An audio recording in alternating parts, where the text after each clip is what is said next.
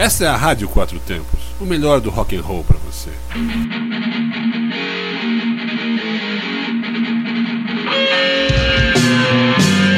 Está no ar o programa Zine-se, o fanzine que você escuta. Programa Zine-se, o fanzine que você escuta. É, e a gente aproveitei, cara, para avisar os amigos aí, ó, que a gente vai fazer uma pequena pausa aí na programação após um ano direto aí gravando aí, velho. Gente. É uma pausa rápida aí, velho. É, são pequenas férias e longos dias sem a companhia de vocês, cara. É, ó, na verdade sim, vai ser em média uns dois meses aí de ausência. Mas em agosto a gente tá de volta aí, cara, com mesmos blocos, entrevistas novas, tudo de novo aí, tudo a mesma coisa sempre aí. Enquanto vocês ficarão, é, assim, enquanto isso vocês ficarão com um apanhado de algumas entrevistas. É, então assim, ó, continua ouvindo a Rádio Quatro Tempos aí, cara, é, continua ouvindo os índices, é, vai ter uma coisa bem legal aí, e continua mandando pra gente aí crítica, sugestão, o que você puder ajudar a gente aí. Muito obrigado e nos vemos em breve com programas inéditos. É, vamos dar um pause aí no, no som, maneirar um pouco no som e vamos receber o nosso convidado especial aí no nosso bloco Entrevista. Entrevista. E o programa Zine tem a honra aí, cara, de receber Bruno Z, Juninho Bill, do programa Brocado aí, cara.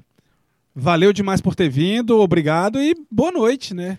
Boa noite, Frajola. Boa noite, CDC, cara. Um prazer estar aqui pela primeira, por incrível que pareça, é a primeira vez que um programa né, de rádio faz uma entrevista assim na íntegra comigo. Isso, então vamos. Pô, o cara tá com um boné do brocado aqui que eu quero um depois, cara. Eu quero um boné é, desse aí. Cara, tô, tem gente me devendo um boné da Seconds of tá Noise. Tá ah, aqui, boné, tá eu já, eu já, já paguei. Eu comprei o boné do Seconds pra você, cara. Olha que caô, velho. Olha aí, cara, rolou grana aí, porra. Nunca, né? Comprei o boné pra te dar de presente, cara. Não, então daqui a pouco a gente vai dar um abraço apertado. Ou seja, o Felipe pagou pra te dar. Ele sempre paga pra me dar, cara. É uma felicidade eu sou danada. Garoto de programa agora, cara. Hã? Sou um garoto de programa agora. Pô, Bruno, ah. não vou deixar você falar não, que você fala muito, cara. Porra. Então, ó, sabemos que você é um cara bastante ocupado, isso é verdade mesmo. Portanto, queremos agradecer muito o fato de você ter disponibilizado uns minutos para vir aqui no estúdio Núcleo Base, bater um papo conosco no programa Zines. Como você, ó, como você que sua tia Simone curte rock and roll, pois estudei com ela lá no começo dos anos 90, velho. Porra.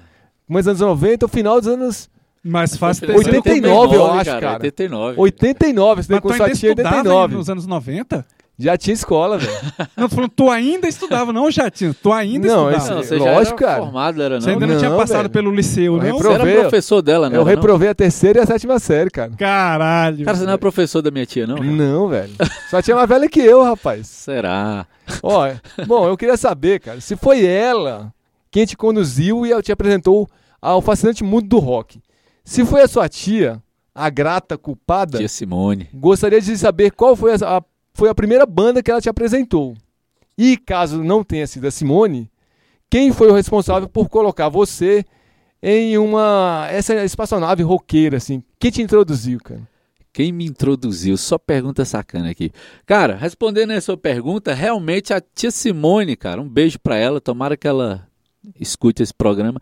Realmente ela foi muito importante, é, é, ela com, com junto com minha outra tia chamada Mônia, não sei, a Moninha, não sei se você lembra, era mais, é mais velha que ela ainda, mas elas, elas ouviam muito rock. Eu lembro que a tia Simone, assim, final dos anos 80, assim, 87, 88, essa, de 87 para o final dos anos 80, ela, ela ia lá para casa, cara. Tinha uma radiola lá, na casa, aí na casa dela, acho que a, a, minha avó não deixava ela escutar som, porque a minha avó gostava muito da Rádio Nova Aliança, né, igreja e tal.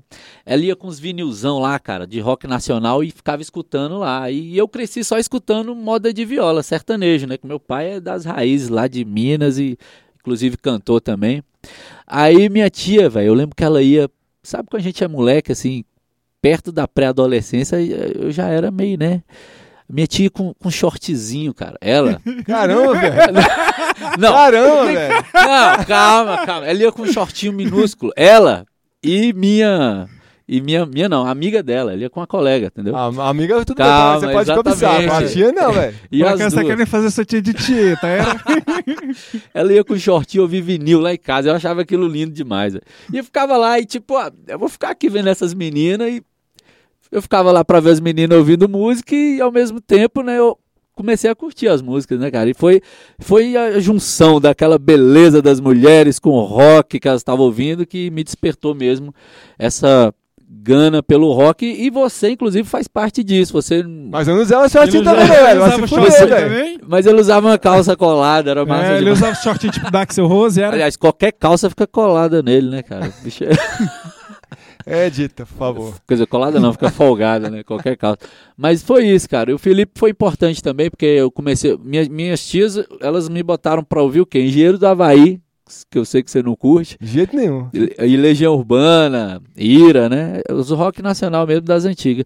E o Felipe, eu lembro que o primeiro contato com o underground que eu tive mesmo foi ele me presenteando com a fita do Death Slam, aquela Circle of Menstruation. Né? Isso né? na época do lançamento? Na época do lançamento, cara. Ele me deu para mim e pro Fábio, colega nosso lá da 21, lá da KNJ. O Fábio. Ah, tu é da 21 também? Da 21, pô. A gente cresceu, quer dizer, com o Felipe eu não cresci, é, não. não cara já... o bicho era velho. É, eu batia muito esse menino aí. Rapaz, o bicho, eu lembro uma vez que o Felipe me deu um cascudo só porque eu tentei tirar minha cachorra que tava grudada com um cachorrão gigante, velho. Sai daí, rapaz, tem que jogar água. Foi, foi, foi uma merda. o Everaldo morava na rua de vocês também? O Everaldo não morava na rua, mas ele trabalhava perto, né? Trabalhava próximo àquele J21, ele trabalhava na, naquela borracharia. Na verdade, o Everaldo era um escravo da borracharia, né, velho? Ah, era verdade. Ele o era um escravo era... da borracharia. Ele.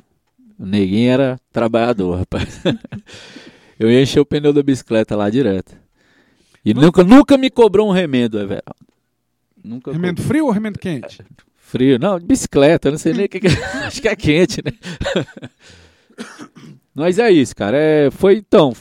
Minha tia me apresentou o rock, né? O, o, Fábio começou a andar comigo, viu que tava as mulheres lá em casa ouvir vinil, de entrava lá também, de shortinho. Né? A gente começou a pedir os discos emprestados e tal, e minha tia levava a mulherada pra lá, a gente curtiu o rock. E depois o, eu e o Fábio começou a andar no underground, o Fábio virou pagodeiro, eu recebi essa notícia aí do Felipe há uns anos atrás. Pois é. Mas grande abraço pagode, pro, cara. abraço pro Fábio aí, de vez em quando tá a gente saúde, isso que importa. Ah, né? isso é que importa. Eu fico né? aqui pensando, se ela estudou com o Felipe, hoje ela é uma senhora, né? Rapaz, ela tá, ela tá conservada, tá bonita. tá conservada, tá bonitona lá. O Felipe é porque, cara, é covardia, né? Tempo judiou do bichinho, né? Cara, eu vou fazer uma entrevista com ele aí no Brocado, acho que em junho, aí eu vou perguntar umas coisas assim, o que é que ele toma, suco de couve para manter essa... essa cutis. Essa cutis. Pepino na cara, eu acho que é isso, né não? Não, eu também acho que não, é, esse negócio de pepino na cara não, velho. Pepino na cara só pode. Pepino na caixa e leite de saquinho.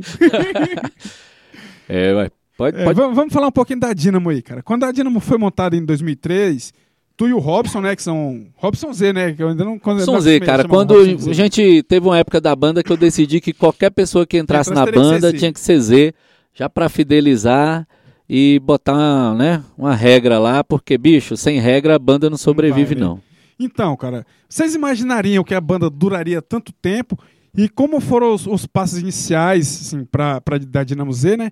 É, e como ela se encontra hoje em dia aí, cara, depois de umas mudanças de som, mudança de integrantes? Cara, Fala um pouco da, da Dinamo aí. A gente, Robson e eu, eu fui morar na rua do Robson, lá na QNG 30, cara. Ele. Ele. Ele. Quando eu cheguei lá. Eu, ele, ele de shortinho, curtinho. Não, é, não já, não, já não, não tinha essas não, fantasias que eu, que eu tinha com o Felipe. Tava, tipo, imaginando aí. Não, não, ele, ele me, me seduziu por outro jeito. Ele, eu, um dia eu vi ele tocando violão lá, achei massa. Pô, tem alguém nessa rua que curte rock e tal. E ele me via chegando lá e tal, ligava o som lá em casa, ouvindo um, um, uns pixies. Um shortinho uns... curtinho. É, um dia eu tava lavando o carro lá, ouvindo Pet Shop Boys, aí pronto, aí ele é, chegou e me... É, vacalhou. Foi não, tava ouvindo Pretenders e Pixies lá, e ele chegou lá e eu, até hoje eu acho que ele chegou em mim por causa da minha irmã, né? Tomara que tenha sido. Eu, minha irmã tava lá e tal, ele foi chegando, aí quebrou o gelo, né? Que a gente ficava naquela disputinha, um escutava Black Sabbath de lá, o outro escutava Pixies aqui, depois um jogava Smashing Pumpkins lá, o cara ouvia Radiohead aqui. Aí, cara, a gente vai ter que se falar, cara, tudo batia assim. Aí depois que a gente começou a conversar, cara, a amizade nunca mais parou. E eu lembro que quando eu cheguei lá, eu já tinha música composta na cabeça, com melodia, letra e tudo, só que eu não sabia tocar violão, cara. Não, sabe, não, não sabia tocar violão, não sabia fazer uma nota. E eu nunca entrei numa aula de violão. Quem me, quem me ensinou a tocar violão foi o Robson. Cara, e, e, ele me ensinou porque né, a gente se conheceu. Aí um dia eu mostrei umas letras que eu tinha pra. Né, mostrei, ô oh, Robson, eu tenho umas letras aqui, cara, e tal. Ele, cara, meu sonho é formar uma banda, só que eu não escrevo nada e tal. Hum, vamos formar uma banda aí e tal. Ele, aí eu falei, porra, mas eu não sei tocar violão, não sei. Eh, essas músicas têm melodia, mas não, não consigo né, passar, passar né, transpor elas. Aí o bicho, não, cara, eu te ensino, você aprende rapidão. Cara, naturalmente ele me ensinou uns acordes, passou uns exercícios, eu peguei, me emprestou umas revistinhas lá, daquelas... Cordas e cores. Exatamente. Cara, em uma semana eu tava tocando minhas músicas, foi impressionante. Aí a gente resolveu formar uma banda chamada Malcriados Mudos. Muito bom esse nome. Malcriados Mudos, que era mais punk, aquela uma parada mais punk rock nacional mesmo. Aí, cara, ficou mal criados mudos, nunca gravamos nada, mas teve vários ensaios, fizemos primeiro show na casa de um brother lá. Aí, como a gente tava mudando, a gente já começou mudando de formação, cara. O Robson, no início o Robson era guitarrista. A gente chamou uma vez um ba baixista, o Marquinhos, tudo no mal criados mudos. Aí mudava demais, aí chamou o, até que veio o Halisson. Quando o Halisson chegou na banda, que o Halisson, né, o House, grande House aí, os maiores guitarristas da cidade. Quando ele chegou na banda, já mudou muita coisa. Como a gente era mais punk, o House ele tinha aquela pegada mais requentada, né? Que violão clássico. E ele é luthier também agora, né? É luthier. E o cara é, é, um, é um estudioso da música, né? E, e ele não, não, é aquele cara que não consegue tocar o simples. O simples para ele é difícil. Ele só consegue fazer coisa difícil. Aí, cara, a gente teve que mudar um pouco a tendência da banda, porque a, as minhas músicas elas eram ela tinha uma pegada punk, mas eu não falava só sobre isso, sabe? A gente botava muita poesia e tal, e aí teve que mudar. Cara, não vai ser mal criados mudos, vamos mudar o nome. Aí, aí a gente resolveu colocar Dinamo Z. Aí virou Dinamo Z. Dinamo porque eu estudei eletrônica e tal, fiz curso no Senai de eletricista e, sempre o Dínamo, eu sempre, sempre admirava essa parada de transformação de energia mecânica e elétrica, né? Aí, cara, vamos colocar Dínamo. Aí o Robson tem que ser Dínamo alguma coisa. E o, e o Halles era muito fã do Frank Zappa, né? Aí acho que alguém falou, vamos botar um Z de Zappa. Aí ficou Dínamo Z em homenagem aí ao Frank Zappa também. Aí formamos Dínamo Z e, e daí, como é que foi a outra pergunta? É, eu nem sei mais. É... das ah, é. formações, que Muito, passaram cara, muitas, muitas formações, formações né? cara. Pra você ter uma ideia, a gente teve 13 bateristas, né? Muitas formações. Isso influenciou muito na mudança de som da banda também. É, a gente já tocou com 13 bateristas. É, baterista era cara que não parava na banda mesmo, cara. Eu não sei porquê. E o guitarrista teve vários também. Teve o House, teve o Robson do Barbarella, que também tocou com a gente uma época. tocou batera também, não tocou? o outro Robson do, do não, Barbarella. Não, o Alisson tocou batera? Tocou, tocou batera uma época também. Uma época ele saiu da banda e voltou como batera. Eu, eu vi uns vídeos dele tocando batera. Já teve de tudo. Aí, cara, isso influenciou muito na mudança de som, mas é, não tanto, porque o Robson e eu, a gente, depois que mudou o nome para Dinamo Z e começamos a, a, trabalhar as músicas, a gente, a gente viu que, cara, ninguém vai parar nessa banda assim. Até que agora, agora tá fixando legal. A gente pensou, ninguém vai parar nessa banda assim ao longo do tempo. A banda, eu e você e os caras que for chegando. Vai se adequando, né? É, vai se adequando, a isso. Aí, cara, aí até hoje eu acho legal que a gente mantém uma uma, né, uma originalidade assim no nosso som. Desde acho que o, o, o, trabalho mais diferente que a gente fez foi o primeiro mesmo, que acho que não ficou assim bem gravado, bem produzido, mas é, tirando esse, a partir dos outros trabalhos, a gente tem mantido uma unidade assim. E independente de quem entra, quem sai, a gente está levando o mantendo som, o som, mantendo né? o som. É, é, e, e, até sobre esse trabalho, é, o que eu queria perguntar para você, assim, porque vocês já lançaram é, fita demos, né? CDs demos, né? Exatamente. O que, eu, o que eu queria saber é quando vai sair o CD mesmo, oficialzão do Dinamo Z.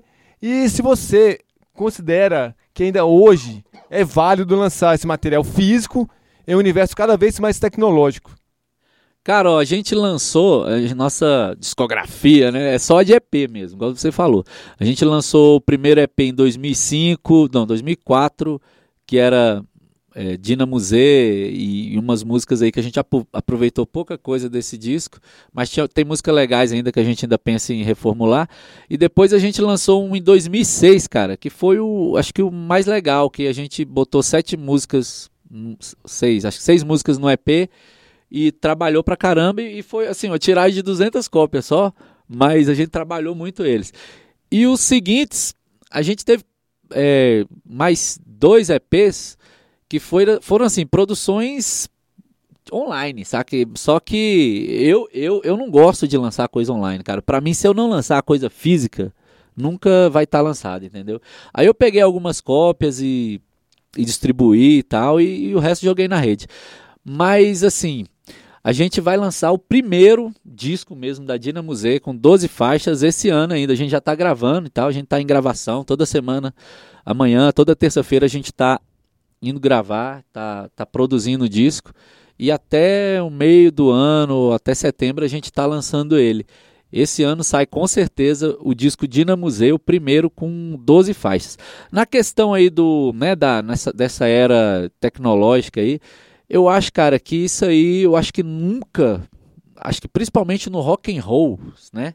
Eu acho que os roqueiros já tinham que nascer sabendo disso, cara, que rock and roll não é, é, é não é só uma parada para ficar online na rede, cara. O rock, ele, ele, a gente tem que, que, que saber que o rock and roll ele tem um início, ele tem uma, uma coisa a ser, a ser prezada que é a arte não só virtual, é a arte é a arte física também, né? Porque, por exemplo, imagine se, se todos os, os, os artistas plásticos né, deixassem de existir agora por causa do mundo online, né?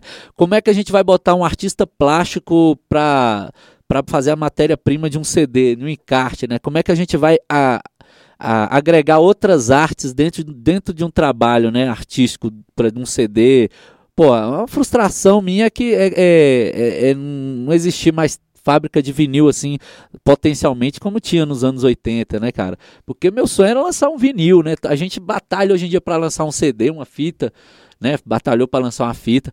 Agora a gente não, a gente para lançar um vinil é bem difícil, né? Ter até aquela tiragem tal, botar as lojas para vender. Agora a gente não pode deixar acabar com o CD também. Né, o CD já tá virando cult também, já tá virando retrô também, cara. E eh, eu acho que é, não se, se eu, se eu para mim, se eu não lançar uma parada física, um lançamento de disco físico, eu acho que não, eu vou ficar frustrado. Tem que ter pelo menos para acabar, para entregar, para alguém ter na vida, né? Segurar, olhar. Tudo bem que a gente pode ter as duas plataformas, né? Tem, tem lá o físico e é claro, joga na rede, porque quanto mais democratizar a música, melhor. Para mim, ó, a internet é fundamental para a divulgação de todos os trabalhos. Eu só não acho que deve ser sub substituída, eu acho que deve ser aglomerada, entendeu? Vamos lançar. Somar, né? Não substituir. Somar. Igual tem gente que fala, ah, lancei o disco, lancei online, lancei online. Cara, aí, aí, aí fica só ali, né, cara? Só, só ali. O cara não tem pra pegar, pra ouvir, pra ouvir no disco, pra ouvir no carro tal. É, eu acho que tem que ter o disco tem que ter o disco e esta plataforma física eu acho que nunca vai morrer. Eu acho que sempre vai. Eu acho que o rock que vai segurar isso, cara. Eu acho que ninguém liga mais para isso. Eu acho que se não o rock, entendeu? Eu acho que o rock pode segurar esse lance de da gente continuar a produção de, de material físico.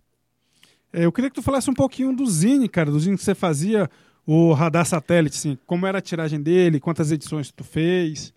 Cara, o Zine, é, o Zine Radar Satélite, a gente produziu, foi eu, o Robson e eu, né? Na verdade, o Radar Satélite é uma criação do Robson, né? E o, o eu colaborei com ele muito tempo. E a gente criou esse, esse, esse Zine aí para para poder divulgar as nossas ações no, na cooperativa de bandas módulo B, né? Divulgar nossas ações e escrever sobre as bandas, fazer resenhas e tal, divulgar shows, né? E fazer uma coisa que hoje em dia pouco se faz, que é rolar o show e você fazer a resenha do show, né? Eu, eu adorava fazer aquilo, né, cara? E a gente sempre fez. A gente aí parou um pouco porque acho que o Robson também muito ocupado, não, não pôde mais é, fazer aquelas tiragens né, do, do, do fanzine, mas o blog Radar Satélite continua na ativa lá, radarsatélite.blogspot.com.br. É só entrar lá que ainda tem as atualizações e tem os arquivos lá de tudo que a gente já fez. E foi o, o Radar Satélite, o fanzine, foi muito importante porque marcou uma época. Eu, eu lembro que eu escrevi um manifesto lá em 2005 ou 2006 é, sobre. O título era A Efervescência do Rock Autoral contra as Bandas Covers. Lá. E eu escrevi descendo o pau nas bandas covers lá e deu maior repercussão. Mas assim, descendo o pau não, era, era mais no público, na verdade, né? Mas foi um, um, um fanzine que foi bastante legal porque a gente conseguiu divulgar nossas ações do módulo B, que eram bastantes, né? A gente produzia vários festivais nessa época e era tudo assim, faça você mesmo e a gente caía pra rua mesmo. É isso aí. Vamos, vamos ouvir um som aí, cara. Vamos que, que a gente vai ouvir aí? Vamos ouvir o Onfalos. Onfalos já foi no Brocado já, cara. É, todas as bandas que vão tocar aqui já deram entrevista no Brocado, cara. Onfalos é, é, do Zé, né? É Zezon. Zezon, é o Zezon, cara. Muito bom. É isso aí.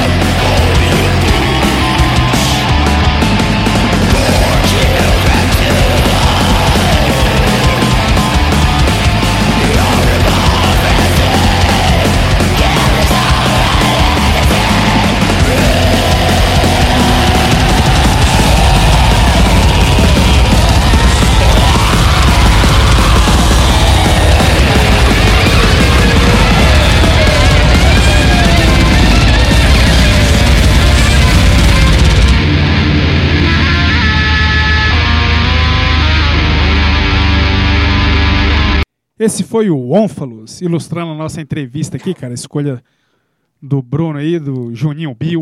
Juninho Bill, cara. Tem que falar sobre esse apelido aí depois, hein?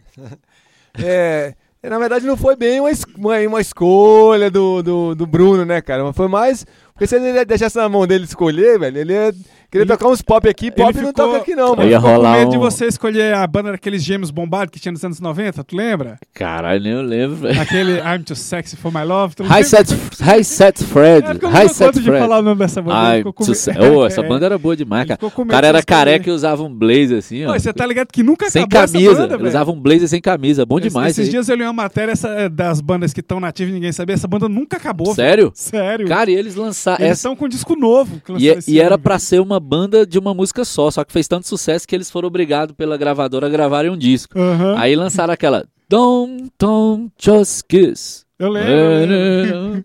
É, bom demais, velho. Eu ia trazer eles mesmo. No meio, no meio de ser alguma coisa assim, nessa linha, velho, é que a gente fez uma imposição. Ditadura, ditadura do som pesado aqui, velho. Felipe, ó, pouca gente sabe, mas esse cara tem disco do Pet Shop Boys lá, Não vinil. tem, mas Eu acredito que tem. Tem, Tem não, velho. tem, pô. Pet Tem Shop não, Boys. velho. que tem. Tem não, Vai velho. tocar no Rock in certeza, Rio, velho. Pet Shop Nenhum, Boys. cara. Nada, zero. Eraser, tem outras paradas lá. Vai. Bom, olha só, velho. Dos shows que. Razer é foda. do, dos shows que fazia ao lado do nosso amigo Robson Barbarella, o Rock na Rua foi o mais popular. Vocês fizeram bastante coisa juntos, né? Eu queria saber, assim, se você tem ideia de quantas, é, quantos shows foram feitos no Rock na, na Rua e quantas bandas vocês atenderam com esses projetos, cara. Cara, é, quando a gente começou com a cooperativa de bandas Módulo B, é, foi justamente cooperativa mesmo. A gente queria reunir a galera para para poder fazer aquele, aquele lance de tocar. Nego, porque a pior coisa, cara, o que, que, que eu pensei assim? Eu falava pro Robson, a pior coisa, cara, é uma banda. Eu, eu tirava por mim, né? Porque a gente tocou muito em garagem e não conseguia. Inclusive, tem que falar que o nosso primeiro show foi no Peru Music Festival, cara. Nosso primeiro show, cara. O Felipe me levou para tocar aí. Felipe te levou no peru. Me levou para pro Peru, que ele tava acostumado lá. me, me levou para tocar no Peru. O Felipe te apresentou É. o peru. Me apresentou o Peru, foi só uma vez, ele continuou por lá. Mas, cara, foi o saudoso Peru, né, cara? Saudoso Peru. A Dino Museu fez o primeiro show lá no Riacho Fundo 2 e foi muito massa. Mas era isso. No, no voltando à pergunta, o, a gente a, a banda quer tocar, cara, quando faz som e, e, e a banda que cria, cara, que compõe, é, você imagina o tanto de banda, cara, que já teve, que compôs uma música massa e essa música não conseguiu nem sair da garagem, né? E é isso, e, e- e esse pensamento, eu venho com esse pensamento até hoje, que eu levo tanto para os festivais que, que eu tento produzir, tanto para o rádio, entendeu? É isso que, porque eu amo tanto música que, cara, não é possível que a gente tem que sair descobrindo o que, é que tem por aí, cara, porque se não é o Zine, se não é o Brocado, se não é tantos programas que tem por aí, imagine quantas músicas boas a gente ia deixar de ouvir, né, cara? A gente, às vezes a gente faz um programa desse aqui, cara, a gente, a gente, é, vocês, até uma, uma parada a falar pra vocês assim, nunca pense que é em vão, cara. É sempre vale a pena, nem que seja pra vocês mesmos, entendeu? Porque vocês, vocês, vocês gostam de música, vocês vão ouvir música boa, vão ouvir música vocês não gostam, mas alguém gosta que ouviu a rádio, entendeu? Se vocês não gostam, vocês vão estar passando pra alguém. E se não passar pra ninguém, se ninguém estiver ouvindo, vocês vão estar aqui ouvindo música, cara. Isso aí, entendeu? Isso aí não. Nada tira isso aí de vocês dois, da gente, da gente que, que gosta de trabalhar com rock. E era isso que a gente pensava na época do radar satélite, a gente. Do, do módulo B, né? A gente pensou em formar uma cooperativa de bandas.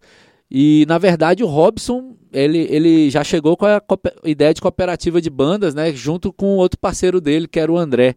Aí na época ele, ele, ele me chamou para entrar. E a gente entrou e, e me tornei lá um dos, né, dos agentes lá, o parceiro dele. A gente botou para fuder. E a ideia era fazer o seguinte: pegar as bandas e falar, cara, vamos fazer nossos próprios festivais. Aí não era simplesmente fazer aqui, pronto, acabou. Não, a gente faz aqui, você vai lá na sua cidade, vê um lugar, estuda um local que fica bem para um show lá e tal. Aí o cara, ah, aquela esquina ali fica legal, pronto, aí nasceu o rock na rua. Aí, aí a gente trocava informações, né, de, de localidades.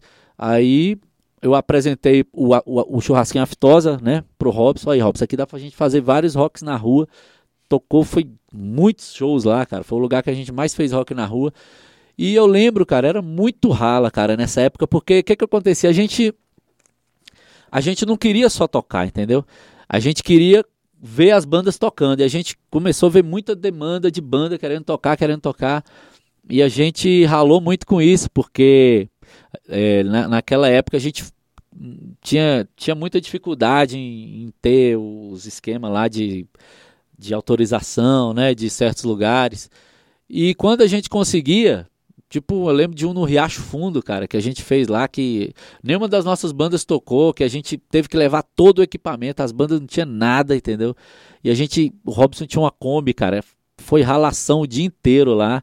E desse jeito a gente seguiu, cara. A gente e outra preocupação que a gente tinha era de cada festival rock na rua que a gente fazia em cada cidade, a gente procurava chamar bandas que tinha a ver. Aí eu, eu falei pro Robson, Robson, é melhor a gente começar a modificar os nomes dos festivais para a gente poder dar espaço para todo mundo.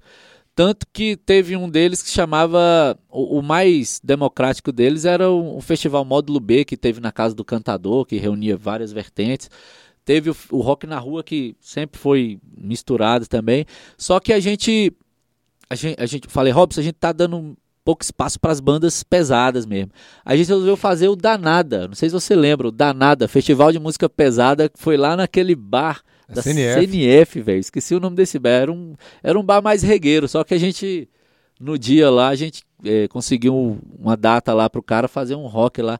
Que eu lembro que tocou o Def Slam, ou terror, terror revolucionário. Foi o terror, né? Foi o terror, o Frenesi. Tocou uma porrada de banda lá do, pesada. E o Danada foi um, teve apenas uma edição, mas cada festival tinha uma característica. Por exemplo, o Danada, festival de música pesada, era só para rimar com pesada. Mas já que tem um Danada, a gente resolveu, já que a gente colocou esse nome Danada, a gente resolveu incrementar o, né, o cenário lá com várias fotos de pinaps, mulheres. Tinha a nossa musa do danada, que era Maite Proença, que a gente botou no fundo do, do palco a foto, a, a capa que ela fez na Playboy nos anos 80, cara. Foi, e, e, e foi assim, né? Cada um tinha uma característica. A gente fazia o Feijoada Módulo B, que era tudo só bandas autorais, fez no Careca, que foi.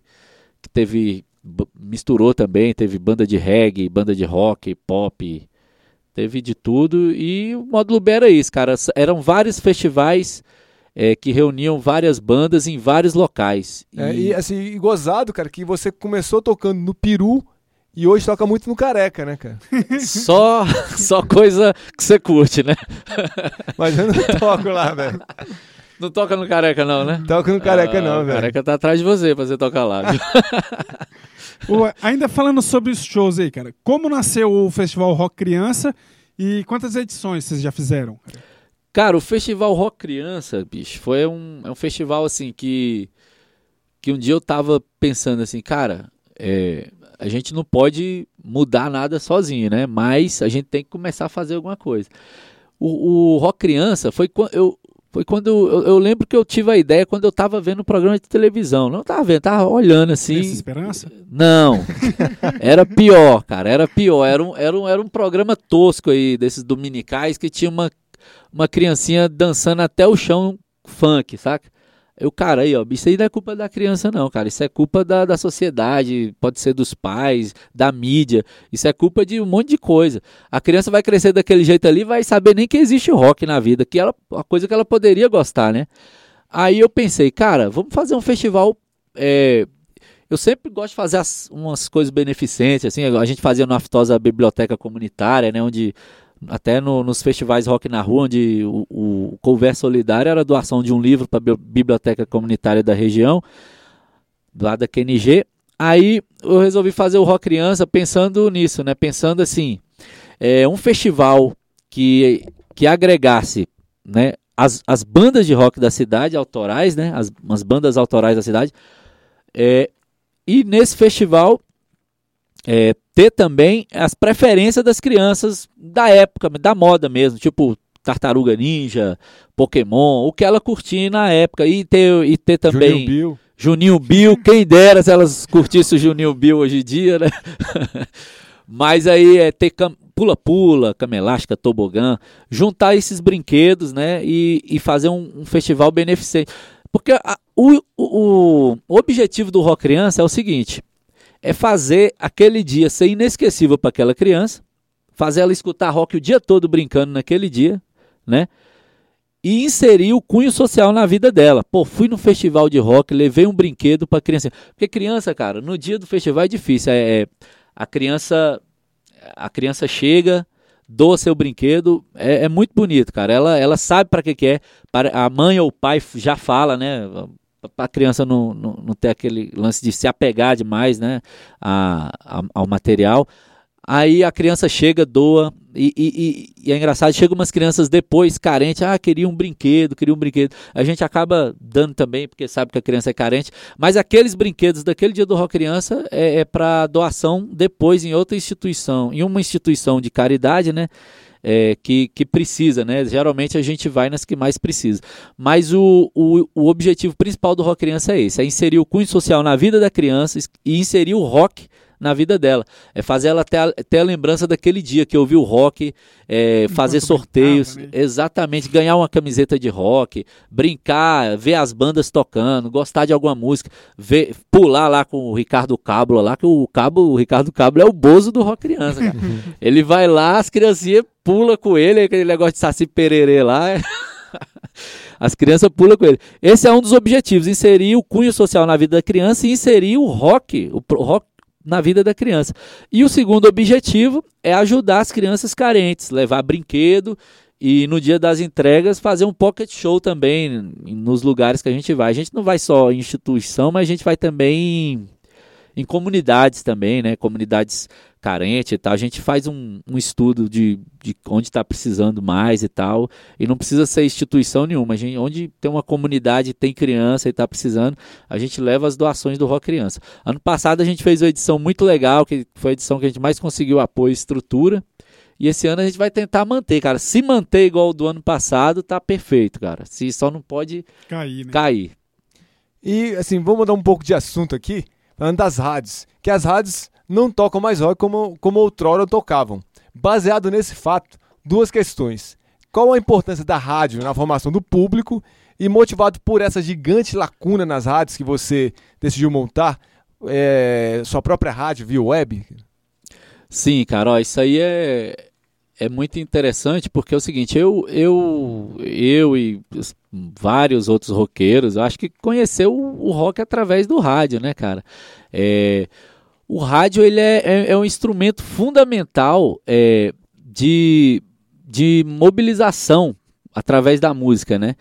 E o rádio, é por, por sua história, né, por si só, ele, ele, ele deve refletir as preferências de, de, um, de uma localidade, de um local, né, desde os primórdios. E Brasília perdeu muito isso, cara. Brasília perdeu isso no, no final dos anos 90, eu acho. É, as rádios pararam, cessaram de tocar rock, cessaram de tocar bandas da cidade, né, com exceção da Rádio Cultura FM, que teve uns momentos tenebrosos aí na época do Roriz, mas graças ao Marcos Pinheiro, ele segurou bravamente lá o Cult 22. Cult 22 passou por várias tempestades e seguiu aí, né? Seguiu com a tocha, né? Levantando o rock. Eu nunca canso de falar do Marcos Pires nem do, nem do Cult 22, porque foi um programa que me inspirou, cara, na verdade, né? E, e, e o, o Cult 22 resistiu a tudo isso, né? Com exceção da Rádio Cultura, o restante das rádios, né? A gente teve a, a Rádio Cidade, que era uma rádio muito querida também pelo, pelos roqueiros, foi extinta também, acabou. O que, que aconteceu com essas rádios, né, cara? É, se você. Eu, eu até hoje tenho a, fre, tenho a frequência até hoje da Rádio Cidade lá, 93.3. Não, 99.3, 99 cara. Cara, a Rede Aleluia comprou tantas, tantas Rede Aleluia de, do escambau lá do, do inferno da religião, comprou tanta, tanta, tanta estação de rádio, cara, que perdeu o, o, o, as, eles falam que rádio é concessão pública, mas concessão pública onde? Aí as igrejas ela, ela, elas não pagam IPTU, não pagam porra nenhuma e, e, e, e a facilidade que elas têm para conseguir concessões também é absurda, cara. Se você for um pastor, vira pastor, você e o Frajola, que vocês vão conseguir montar a rádio Zinice de Jesus amanhã, cara, entendeu? É melhor ficar por aqui. Eu quero manter aqui. Cara, e, e e as concessões religiosas, né, a facilidade, as facilidades das concessões religiosas e das comerciais e dos empresários, eles acabam com a cultura de qualquer estado, de qualquer região, cara. A facilidade que eles conseguem isso é impressionante. Então, é, devido a isso, cara, devido à escassez do rock no rádio, a escassez é, não só do rock, né? A gente quando ouvi a Kiss FM aqui, era aleluia escutar CDC no rádio, era, a gente, né, tinha orgasmos múltiplos, né, com a Kiss aqui, de tanta carência que a gente tem de rádio de rock aqui, né. É, aí, cara, o que que acontece? Além de não tocar nem o clássico rock, né, que a gente não ouve na nossa cidade, a gente não ouve os artistas locais, né? Os artistas locais daqui a gente não ouve na rádio. Tirando a cultura, como eu falei, mas a cultura é uma rádio pública. E o que, que acontece? A gente não pode depender de uma rádio pública se não acontece o que aconteceu na época do Roriz. O que, que aconteceu? Entra um governo, acaba com aquilo lá, acabou. Entendeu? Não tem mais. A gente não pode depender de rádio pública. A gente tem que ter consciência que as rádios são concessões públicas do povo e não de quem está lá, entendeu? De quem, de quem é político, de quem é, é pastor, de quem é empresário, empresário ou, de, ou, ou, ou, do Estado, ou, ou, o Estado. O Estado toma conta. Não é o Estado tomar conta, cara. Não é o Estado tomar conta. A, o, o sistema de rádio brasileiro, ele, ele, ele, ele funciona fantasiosamente, né? Perversamente fantasioso, porque se rádio é concessão pública, não tem uma rádio que reflete o, o, o, público em Brasília. Não tem uma rádio porque, porque você, você pega ali as estações, você sai mudando de estação em estação, você só vai ouvir o sertanejo, aquele universitário, vai ouvir o forró, vai ouvir a, o, né, a música eletrônica mas o sertanejo dominou completamente as rádios, cara.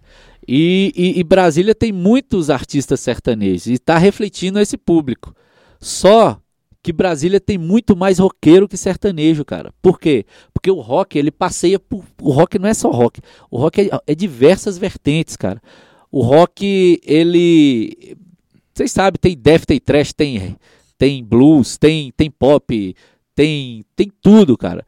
E, e, são muitas bandas. Se a gente fizer uma contagem, chega perto de 8 mil bandas que a gente tem aqui, cara. Você não vai achar a dupla sertaneja assim. Mesmo juntando os caras de dois e dois. não vai dar a quantidade. Você não vai, não vai dar a quantidade de banda só o nome da banda como uma e os caras por dois não, não alcança, cara. O negócio são que eles, eles são tão atendidos pelas FM. Cara, um bicho lança um CD aqui, ó. Ele grava hoje, amanhã já tá na rádio, amanhã ele toca na atividade, entendeu? Isso não é errado, não, isso é certo. Só que o quê?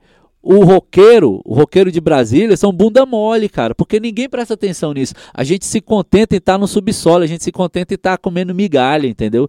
E, e reclamando no underground, debatendo rock e apresentando a produção só para os produtores. Você chega lá no show, ah, tá a galera da banda que vai tocar daqui a pouco, vai estar tá curtindo, não sei o quê. Cara, e isso, isso aí, cara, é o que vai levando o rock pro marasmo. E, e a campanha Toca Meu Rock no Rádio, ela surgiu justamente para isso. E, pois é, eu queria que justamente você falasse um pouquinho disso aí, dessa, dessa campanha do Toco, Toco Meu Rock aí. Toca Meu Rock no Rádio. É, ela surgiu justamente para isso, Frajola, porque é o seguinte, cara, é, o Brasília, como tem o, esse número maciço de roqueiro, cara, que, né, mídia nem rádio nenhuma, né, faz essa contagem, só a gente sabe quanto roqueiro que tem, é, é, é, o, é o gênero que tem mais artista na cidade, é o rock, pode ter certeza. E isso é inversamente proporcional ao espaço que as FMs dão pro rock. E, por quê? Quem, vai, quem toca rock no rádio? Quem toca rock no rádio é só a cultura, você vê um pouquinho ali de na Verde Oliva e pega a rádio câmera, tem uns programas, cara, é o mínimo, é pouca coisa. E isso fere um dos, um dos objetivos é, tradicionais do rádio, que é, é, proliferar a cultura local, a cultura regional, né? E além de ferir os princípios da concessão pública, que, que tem que refletir o que o, o que o povo é na cidade, né? Isso acontece, isso aconteceu até em Recife, quando a comunidade artística de lá resolveu reclamar que não se tocava mais frevo no rádio. E frevo é um patrimônio cultural e não tocava mais frevo no rádio.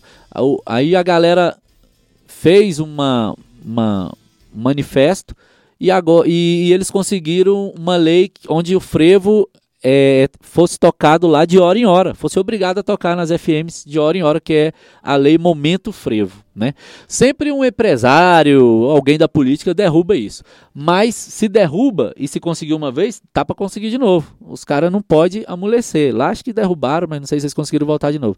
E é isso que a gente tem que fazer aqui, cara. A campanha Toca Meu Rock no Rádio surgiu justamente para isso, para obrigar as rádios comerciais a, a, e públicas também, ob, obrigar o sistema de rádio da nossa cidade, né? É uma lei que é para ser regional, que começou como iniciativa popular. Ela serve para fazer com que as rádios dediquem é, no eu escrevi lá, né, o, a, a, lei, a lei não, escrevi o, o manifesto lá, o, e, e, e tenho todos os tópicos, né? A gente queria pelo menos 20% de espaço para as bandas, não rock, né?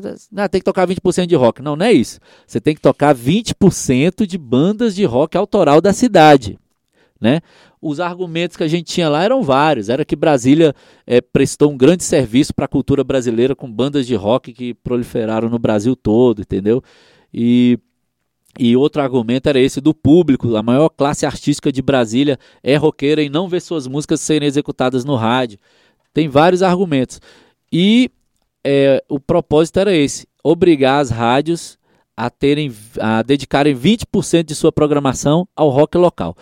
É, como é, isso excluía, né? Ainda fui bonzinho lá em excluir é, o, as rádios de caráter religioso e noticioso. Tem também quem quer botar o rock numa rádio religiosa, né? Que eles botem, né? Pode ir lá, ser o gospel e tal, mas a gente não quer mexer com religião, claro, de ninguém. Deixa lá a programação religiosa. Mas pegar as e noticiosas também, mas porque nego toca só notícia, né? Pega a rádio de só notícia, é, vamos até obrigatoriamente, vamos rolar um rock aqui. Isso não existe, né? Isso aí também já é ditatorial. Mas é, a gente quer que as rádios musicais, FMs, comerciais e públicas é, sejam estipuladas por uma lei que é, façam elas tocar 20% de rock sua programação. E isso, o que, que ia acontecer? Eles iam ser obrigados a se virar, iam ser obrigados a, a tocar em rock, pedir CD de banda, pedir material, mandem aí que a gente tem que executar e tal, e pronto. Isso, e, e também tinha outra coisa, tinha que ser entre 10 da manhã né, e meia-noite, para não também, né? Vamos tocar rock das duas às seis da manhã aqui, falou, né? Tinha um horário também. E, e, a campanha Toca Meu Rock no Rádio, ela veio justamente para isso. Pra... E se alguém quiser saber mais sobre essa campanha, tem algum site que ela possa acessar? Tem sim, tem a página da campanha que tem todas as informações lá. Tem a página no Facebook chamada Toca Meu Rock no Rádio. Tem um radar satélite que é o do nosso Zinice, radarsatélite.blogspot.com.br. Lá também tem as informações. E e essa campanha Toca Meu Rock no Rádio, só lembrando aqui que ela foi. É, a gente apresenta, começou ela como iniciativa popular, com as assinaturas, só que aí o deputado Ricardo Vale, né, ele, ele, ele quis comprar né, a, a ideia, falar, não, cara, eu ajudo vocês. E só que não conseguiu, né? O pessoal lá, a Câmara, né, muito conservadora, não, não conseguiu passar esse projeto ainda, né? Aí o que, que aconteceu? A gente para ter mais um argumento para a campanha Toca Meu Rock no rádio, é, teve a ideia que já estava, já essa ideia há muito tempo de transformar o rock de Brasília como patrimônio cultural e imaterial da cidade, entendeu? Aí isso entrou para ser um dos argumentos da campanha. Terminou que o, o governador lá, o Rodrigo lá, Hollenberg, sancionou a lei, a lei né, foi sancionada, só que o que, que aconteceu? A campanha Toque no Rock no rádio nada ainda, né? E desse jeito, é, não pode, porque aí o rock como patrimônio cultural e material de Brasília cai no vazio total, né, cara?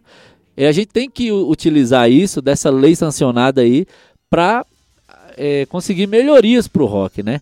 E, essa, e, e, se, e se não fosse a campanha Toca Meu Rock no Rádio, Brasília não teria esse título de, do rock como patrimônio cultural e material, porque esse esse projeto passou por causa da campanha Toca Meu Rock no Rádio, que queria mais esse argumento para poder implementar essa campanha, que era as, o rock em todas, o rock independente local em todas as rádios de Brasília. Mas agora é fazer isso valer também, né? Que não adianta ser, você ser o, ter o rock como patrimônio. Não adianta.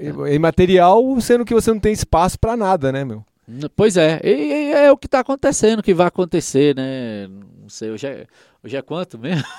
Hoje é dia 29 de abril, cara. 29 de abril, cara. A gente teve o aniversário de Brasília aí e não teve uma banda de rock, cara, né? Representando o gênero. A cidade que é, o governo que sancionou a lei como rock, como patrimônio cultural e material da cidade, não chamou uma banda de rock nem de MPB para participar do, do festival em homenagem ao aniversário de Brasília. É, então bora socar um barulho no ouvido desses é, caras aí vamos, chamado vamos What I Want. Aí.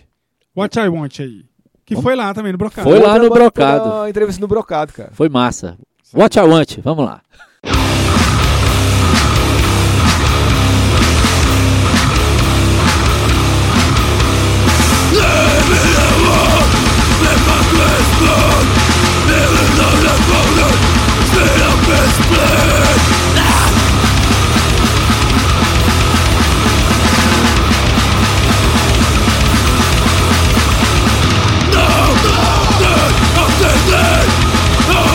to see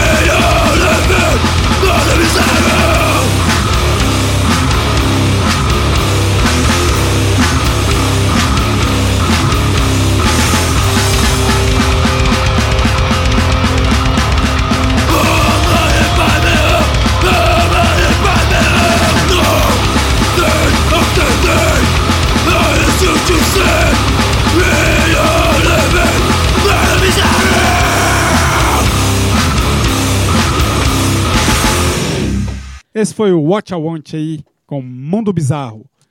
E, é... Bruno, fala um pouco sobre o programa Brocado. E a propósito, obrigado, cara, muito obrigado por abrir espaço para os zines dentro do seu projeto, cara.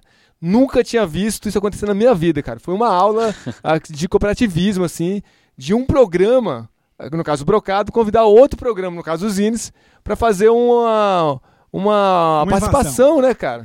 Estamos invadindo o seu Brocado, cara. Muito obrigado, cara. Que isso, cara. Ó, é, é, é muito bom lá ver vocês fazendo bullying comigo lá, me chamando de Juninho Bill toda quinta-feira lá, cara. E, e, tem uns tem uns, uns blocos lá, né? Que, que a gente nunca esquece, que é quando você apresentou sozinho, o Frajola tava com dor na bunda, não sei o que que era. Excelente. Melhorou, cara? Excelente, excelente. Não é, cara, é porque o que ele reclama, cara. É o que ele reclama. Ele reclama o seguinte, Porque usa muito, né? Porque, porque se o proctologista tem, tem cinco dedos, por que ele sempre usa um só? Aí ele vai dois dias pra usar dedos diferentes, entendeu, cara? Ah, entendi, entendi Você sabe que o Felipe Toda vez, que ele vai fazer, é comprou, toda vez que ele vai fazer exame de é proctologia, sempre rapaz. pede uma segunda opinião, né? Ah, sim, tem que pedir. Eu já vi ele dizer, eu pedi até quarta, cara. É foda. Mas, cara, ó, é, respondendo aí sua pergunta, o programa Brocado, cara, ele já veio com ele surgiu disso, né? Cara? Dois anos, né, mano? Dois anos. Dois Fizemos anos, dois Parabéns, anos. Cara. Valeu. Parabéns. A gente completou dois anos aí, né, na atividade, na resistência, porque o, o Brocado ele, ele nasceu para isso, cara, para tocar o rock da cidade. Ele, ele, eu pensei, pô, se a gente vai lançar uma campanha, toca meu rock no rádio, a gente tem que lançar um programa modelo, né, para tocar rock DF e e não sozinho, cara. Cara, sempre eu acho que o cooperativismo é o que vai salvar o mundo, cara. Eu acho que a partir do momento que você agrega é, as coisas que, que não estão do seu lado ali, assim, é, mas estão seguindo a mesma direção, é, a tendência é todo mundo vencer, cara. A tendência é todo mundo ganhar. Infelizmente, né? É, muitos não pensam assim, mesmo né, no nosso, nosso meio do rock, muitos travam muita coisa por causa disso. Falar, ah, ah, não vou ali porque é disso, não toco nessa banda porque é dele, não vou nessa rádio porque é dele e tal, não sei o que, não sei o que. Infelizmente, tem, tem muito disso em qualquer, qualquer setor.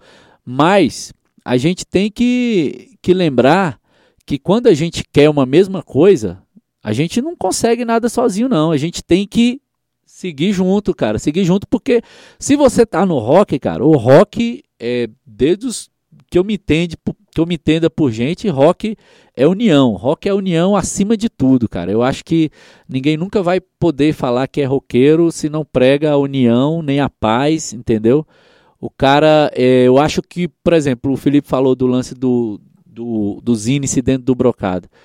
Eu acho que é, isso, cara, isso tem que acontecer em todo lugar, entendeu? Tem que acontecer é, em todos os setores, de, de você é, pegar um, uma parada do mesmo, do mesmo, da mesma linhagem, do mesmo segmento e, e, e colocar e, e seguir junto, porque isso aí é o que vai fazer a diferença.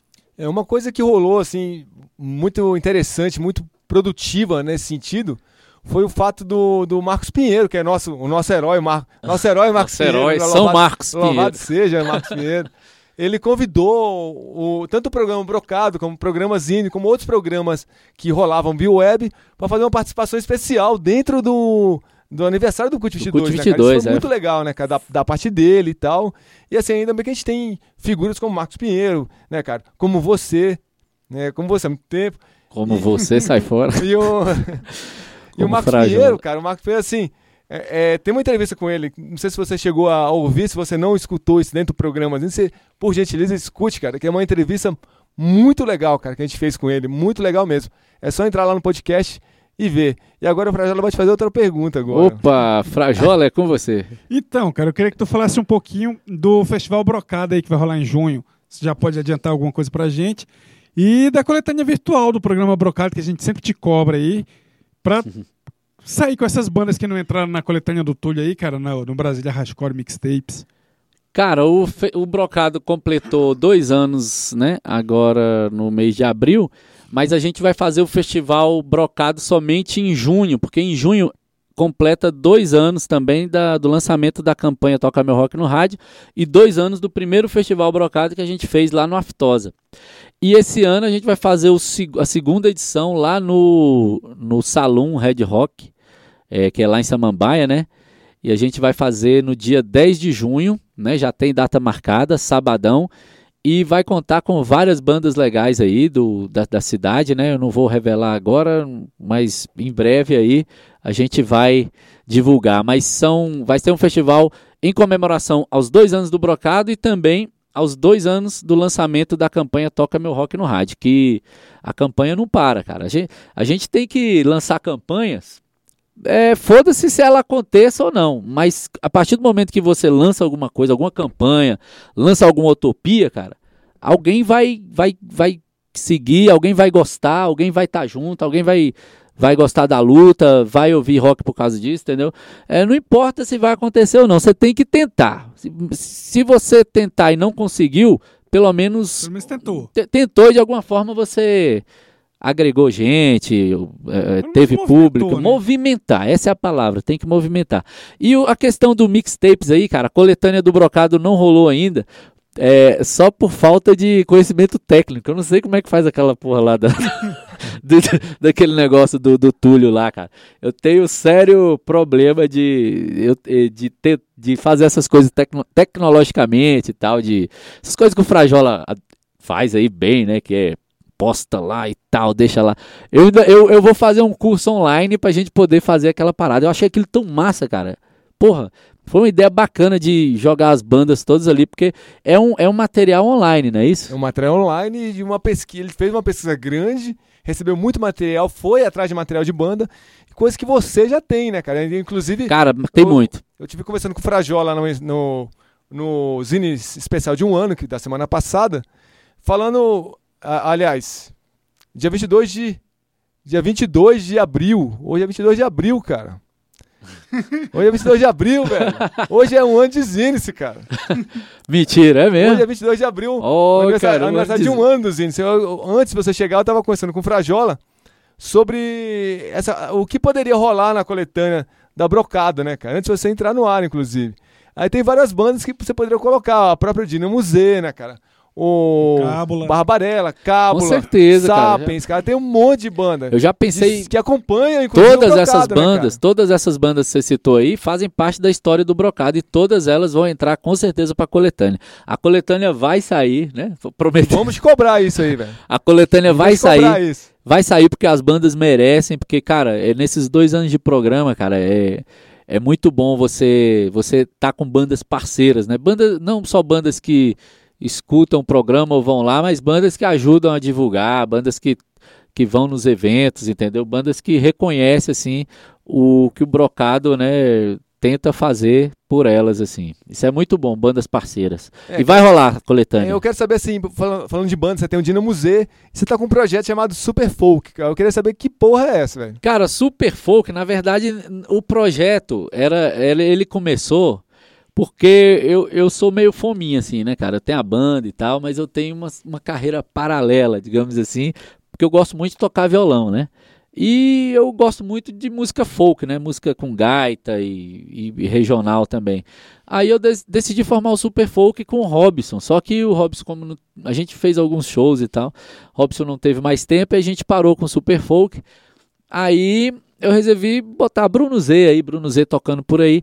E do Super Folk nasceu também a Noite Sem Lei, que é uma, um projeto aí que agora eu tenho com o Michael, baterista da minha banda, que a gente toca músicas autorais e toca algumas releituras também de Belchior e várias outras bandas aí do rock Brasília. E, e o Super Folk nasceu disso, de poder tocar. É, a gente nunca fez cover, né? A gente faz releituras, versões, né? Eu nem sei fazer co co cover, né? Mas a gente faz é, sempre releituras assim de outras músicas, incluindo as nossas também, que a gente não toca igual, né? Toca em outras versões. Então, Super Folk é isso, é releituras de músicas de vários gêneros, do rock, da MPB, né? E transformadas todas no folk. Esse é o Super Folk.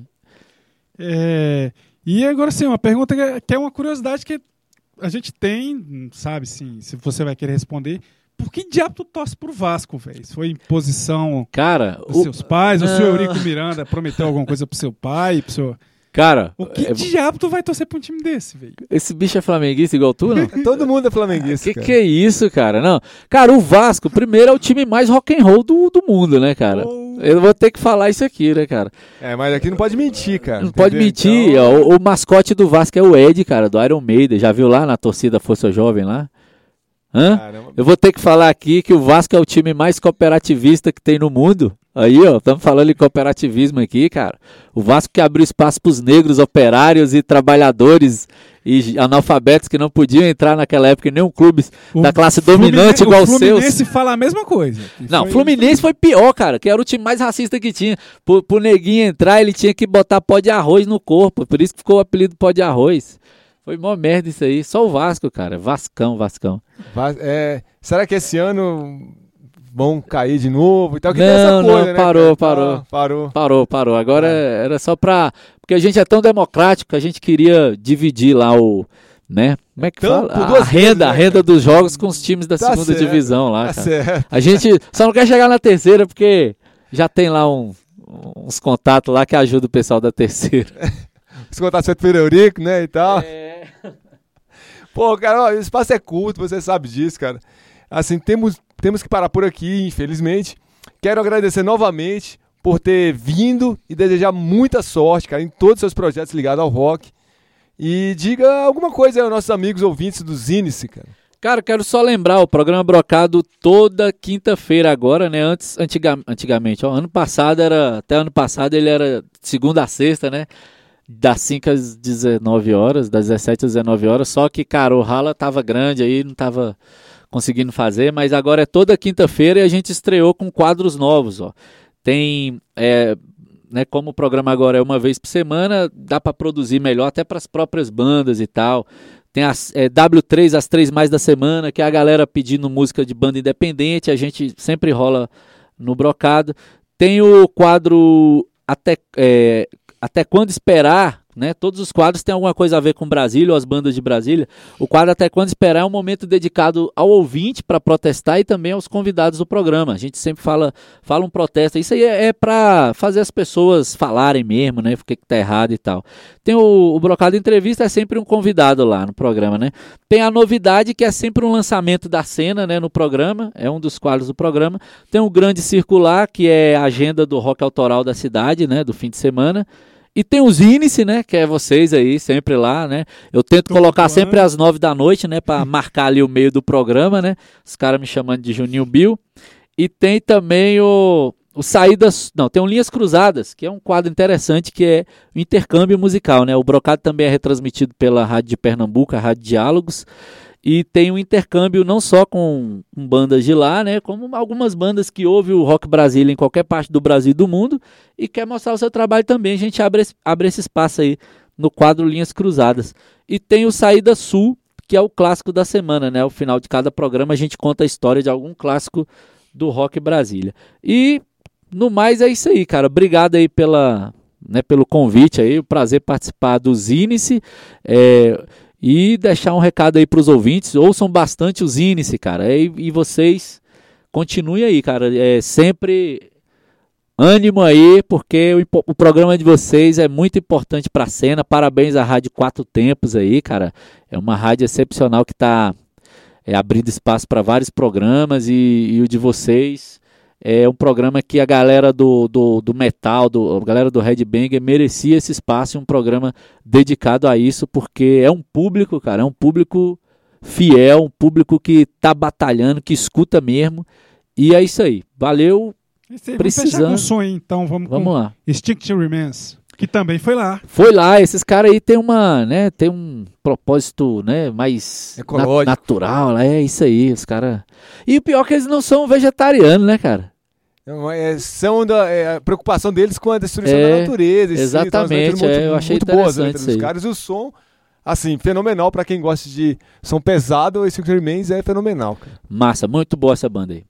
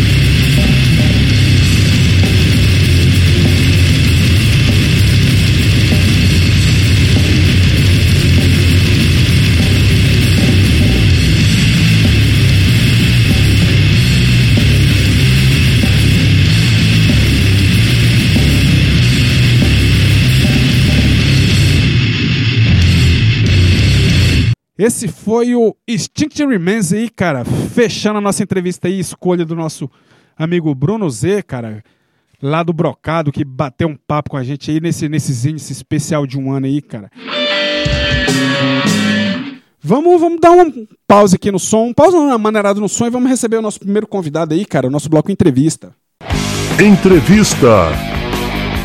E o programa Zinice de hoje aí, cara, recebe Presença ilustre, o baluarte do rock, metal, hard rock aí.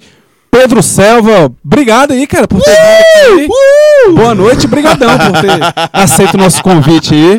Velho, eu fico muito feliz de, de ter sido lembrado é, da consideração aí, principalmente vocês dois, Frajola e Felipe CDC, são ícones da cena não, eu não, Felipe é. Não, os dois, né, cara? Os dois, não tem jeito. São ícones da cena independente aqui. Então, só pelo fato de ter sido chamado aí, já arrepiou até debaixo do braço. É, moleque. Mas de verdade, assim, é uma satisfação muito grande pra gente, cara, receber você, você por aqui. Você é obrigado, cara, por ter aceito o convite de forma tão imediata e entusiástica, né, cara? Que eu acho que foi um dos entrevistados que ficaram mais entusiasmados de dar uma entrevista, cara. Foi o, o Pedro Selva, cara. E, cara, e outra, assim, a gente sempre pergunta, pô, quem que você acha que a gente deve entrevistar? Muita gente, cara, falou do seu nome, cara. Muita gente. Falou assim, pô, o Selva, o Selva, o Selva. Falei, pô. Ih, cara. É, o Selva tem que. É um, é, Nem perguntei é se podia falar, pode falar. Não, não, não, não, pode falar uns cabulosão, é, assim, sim, tipo, muito, muito cabeludo. Os é. muito cabeludo, não. Os, os palavrões tipo Fernando Cabeludo, tá ligado? É, não, é. tipo Chuba, Fernando Chubaca, velho! Chuba. Bicho, olha só. Você ainda tem o primeiro disco de rock que comprou ou ganhou, sei lá.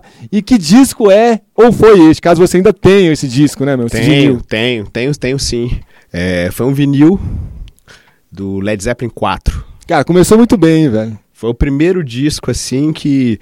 Cara, por incrível que pareça, foi o disco que fez a transição também da, da minha fase violão para guitarra. Porque quando a gente chega no primeiro momento, é, a, pelo menos os instrumentistas que acompanham o mesmo instrumento que eu toco, que é o caso da guitarra, Os caras sempre começam tocando violão, naquela rodinha, às vezes com os amigos e tal. E quando eu tava no colégio, foi isso aí que rolou. Eu tocava Stereo to Heaven e tal, trocava os negócios. Mas quando chegou o solo de, de guitarra, eu falei assim, cara, essa merda desse instrumento não é pra mim, não, cara. Eu quero tocar guitarra, velho. Quero tocar esse negócio aí que faz barulho, que eu quero eletrizar. É, né? o negócio que tem o drive, que tem aquela. Que, que tinha uma emoção diferente. Então, é, me motivou. É, primeiro. Não, vou, não foi cachê na época, no primeiro primeira grana que pintou na minha mão, eu comprei esse disco. Depois vieram Iron Maiden, mas an antes disso, você já conhecia, obviamente, o rock, né, cara? E quem te é. apresentou o rock, então? Já que seu primeiro disco é. foi o, o do Led Zeppelin. É. Quero, quem te apresentou o rock? Qual ah. foi a primeira banda que você ouviu? O rock, o rock foi apresentado para mim com o Rock em Rio. Quando... O 1? Rock in Rio 1, 80, janeiro de 85. Você é velho, hein, velho? não entrega, não entrega, Felipe. aqui aqui só estão escutando as vozes, mas se tivesse imagem ia ver o cabelo branco, a barba branca. Mas não entrega, não entrega. Não tem, né? Porque o Felipe ele pinta, né? É, não, Felipe, ele usa 5. Cara, tem uns, tem uns caras que eu fico olhando assim, eu falei, cara, esses caras não tem estresse nenhum, cara. Esses caras vivem num paraíso, porque o meu cabelo cai, branco. branco, as mechas branconas, então não sei o que, eu vou lavar o cabelo, sai um tufo na mão. Assim, eu fico, os caras, aí eu olho pros caras assim, os caras, pô, na minha faixa etária, ué, Filipão tá. Pô, mas eu sou mais que você. Né? é, é. Tem a galera na minha faixa etária, assim, por exemplo, eu encontrei há pouco tempo atrás o Eduardo Quaquá, que é meu irmãozão, tal, da mesma época que, que eu tocando guitarra, e o cara com cabelo pretinho e tanto isso aqui. Mas, pulando a parte da estética, é, quando eu era bem menino, né, não pude ir no Rock in Rio, mas vi pela televisão. E, cara, aquilo foi mágico para mim. Eu sei que o Van Halen veio em 83, o Kiss tinha vindo anteriormente, mas aquilo não foi televisionado, aquilo não, não chegou de acesso assim. Eu sei que a galera que tinha acesso aos, aos, discos e às fitas tinham, tinham mai, maior contato com a música, mas eu não tinha, eu era um cara meio antissocial quando era moleque, não tinha muitos amigos, não tinha até hoje eu sou meio antissocial também, mas beleza. Então, tinha, não tinha muitos amigos, muitas pessoas de contato, e, e, e a, a, a, televisão, quando, quando transmitiu o Rock in Rio, cara, aquilo ali mudou da água pro vinho. Eu vi White Snake, Queen, ACDC, Iron Maiden. Eu falei assim, cara, é isso aí, cara. é isso aí que eu quero para mim. Foi o que me apresentou. Mas, obviamente, eu não tinha um, um o acesso a aos discos e à história da música nessa época era complicadíssimo. Não tinha internet, né? Hoje o moleque instalou o dedo, ele tem, tem a tudo, né, discografia, né, né, Ele tem a discografia. Já e... baixa junto, a discografia é, é zipado tudo. Eu falo, isso torrent, muito com, né, eu falo isso muito com meus alunos. Os caras assim falam assim, cara, você toca guitarra? É, na minha época, a meu, meu, meu maior, como é que chama? Meu maior companheiro de guitarra era o vinil. Meu método foi o vinil. Minha forma de estudar era o vinil. Porque eu tinha que gastava uma grana. Eu, eu, eu, morava na 307 Norte, meus pais ainda moram lá, né? E eu ia caminhando, eu me lembro que eu ia caminhando de lá pro Conjunto Nacional para ir na Discodil comprar agulha. Porque quando você tirava as músicas, você voltava, voltava, aí tá, tá, tá, quando você menos percebeu, a agulha pss, foi pro brejo. Sem, sem desmerecer quem gosta do vinil, mas no, no quando apareceu o CD, eu fiquei feliz demais, cara. Porque eu podia voltar a música e quantas vezes eu quisesse, não ia dar pau em nada. Assim. Dá o pause. Dava o pause, falar, ah, esse trecho ficava só no trecho de voltar. Cara, no vinil, às vezes eu errava com a mão e via um negócio. Cara, aquilo foi. É um estudo, mas foi tenso. Então, cara, voltando a essa fase assim que você começou você começou a estudar música em 90, cara, em 94 já dava aula, né, é, né, cara, de guitarra. É.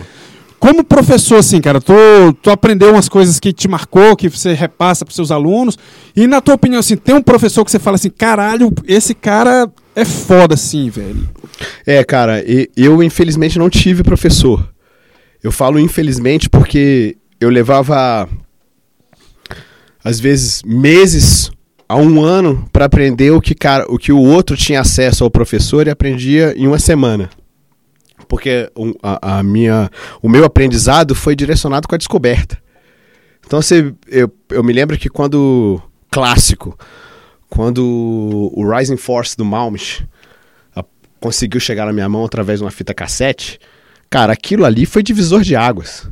Aí eu falei assim, como ele tá fazendo isso? E como faz aquilo? Como... Cara, você não tem um vídeo aula, você não tinha um negócio. Eu me lembro que anos depois veio aparecer um vídeo, um vídeo aula em VHS, e aí eu falei, ali foi, foi completamente foi descobrir a, a roda.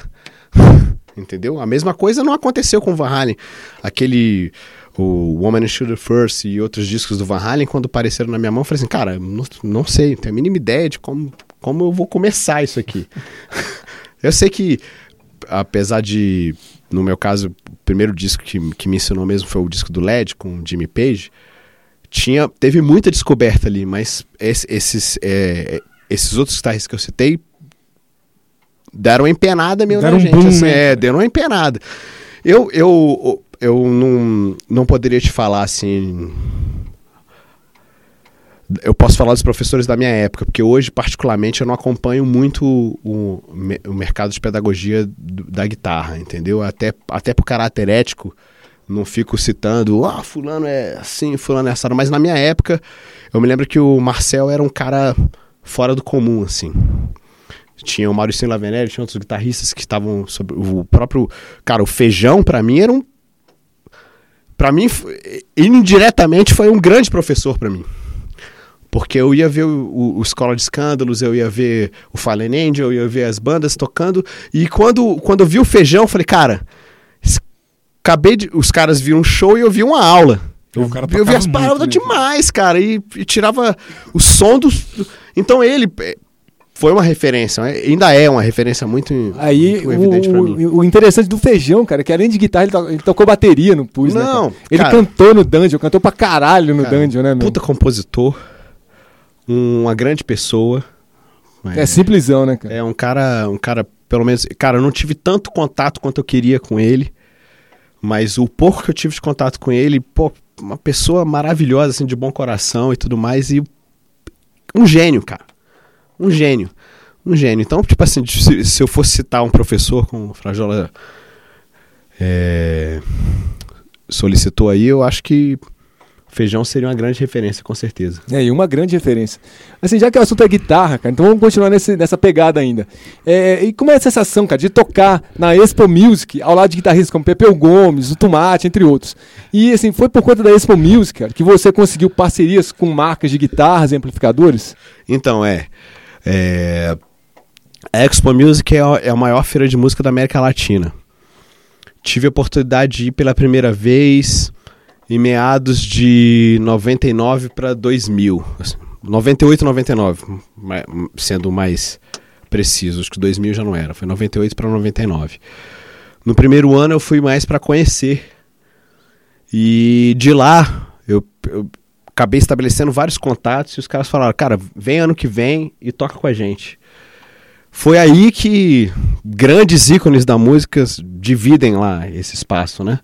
Como você bem citou aí, o Pepeu Gomes e, e Luiz Carlini, vários guitarristas tocar, tocam, né? Na Expo Music. Tive a oportunidade de dividir o palco com alguns deles, né? E ali, para o mercado da guitarra, tirando a parte técnica da guitarra, para o mercado da guitarra, é, é a primeira porta. Mesmo que seja uma porta pequena, é a primeira porta para você ter contato com as marcas, de você poder falar com, com, diretamente com o fornecedor e ele conhecer o seu trabalho e possivelmente ele falar, ah, cara, você é um cara interessante para a gente trabalhar na divulgação do meu equipamento. E aí surgiram alguns convites e aí, obviamente, é o... Então, alguns status que me trouxeram para as marcas que eu estou trabalhando hoje. E pode fazer o seu jabá aí, cara. Fala das marcas então. Aí. Faz o seu jabá aí. É, é, tem uma parceria muito bacana com o pessoal da Bogner, que é os amplificadores de Los Angeles. São amplificadores maravilhosos, amplificadores de boutique. É que você usa e o som fica, né, cara? É, cara, eu não tenho. Dá, é, dá inveja pra é, sem, que, anos, sem né, querer ser suspeito e tal, não sei o quê, mas o, o, o, o, padrão é o padrão internacional mesmo, assim, é é muito bacana. As guitarras também que eu estou trabalhando, que são a Sur. É uma guitarra extremamente é, bem construída, com um timbre diferenciado. É, no mercado americano eles chamam os dois como equipamento direcionado para a área de boutique, né? que ele chama de equipamento de boutique, porque é handmade do, do início ao fim do processo, não é, um, não é uma fábrica de prensa que faz duas 50 mil guitarras ou 70 mil amplificadores. Eu tive a oportunidade de conhecer as duas fábricas em, na Califórnia e, cara, só, só me sinto agradecido, né? Poder. Vamos, vamos ouvir um som aí, cara. Falando de guitarra aí, um grande guitarrista aí, você escolheu o Jump. Pô, é, o Ed Van Halen, né, cara? Papai. Uma, Papai Ed. Uma pergunta. Hum. David Roth ou Sam Haga? Pô, pô, tem uma situação difícil. É, cara, eu gosto... Gary Cherone não vale. Né? Apesar de, de, Cara, o que é o Van Halen 3, que foi gravado com o Gary Cherone, é um disco, assim em, em, aspecto instrumental fora do comum. Eu não dou conta de ouvir. É, a diferença do Gary Chirone, eu, eu, sempre falo isso pro. Pro cara que é muito fã da, da, banda, não adianta falar qualquer coisa, porque o cara só escuta o que ele quer. Né? Então não tem jeito. Mas o, o que eu acho é o seguinte: o, o Van Halen sempre foi uma banda muito explosiva. É prato sobrando, é guitarra sobrando, baixo sobrando, tudo sobrando. Então, tipo assim, tem que ter um, um vocalista à altura. O David Roth é um puta performer. O cara é... é um absurdo, né? Entendeu? E ele, ele teve o jeito de encaixar. Pô, Sammy Haga já, já era famoso antes de entrar no Van Halen. Já canta Já cantava muito. Tipo assim, então, tipo assim, ele guitarra, tem tudo a ver. É. E, ele, e, e, e, todos eles vieram de bandas explosivas. Banda que é assim, tá tudo... Aí você vê o Gary Cherone vem de uma banda maravilhosa, que é Extreme, mas o Extreme é tudo limpinho. É tudo certinho, né? tudo no lugar, os caras não sei o que, tipo assim. Não é que o Van Halen né, né, Seja que o toca errado. Tosca, né? Não é a banda é porque tosca, o, é. Van Halen é o seguinte, um do prato sobrando, tudo explosivo, né? Aí o cara chegou lá pra cantar, sentiu que a pressão não era a casa dele, né? Era um bom vocalista numa banda errada, né? É, exatamente. Eu acho que é a melhor definição impossível. É, é isso aí, então vamos de Jump.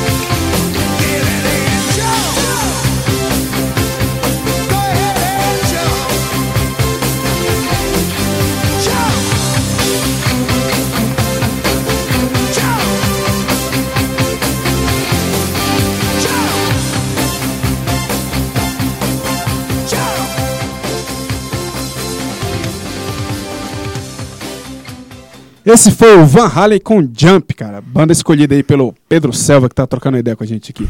Pedro, cara, tu tocou um, com um monte de gente aí, cara. Eu queria que tu fizesse um, um rápido resumo aí das, das, suas passagens pelas bandas Xerife Local, Rosa Negra e RD. Assim, como foram esses tempos e você ainda tem contato com essa galera, ainda tem amizade com esse povo?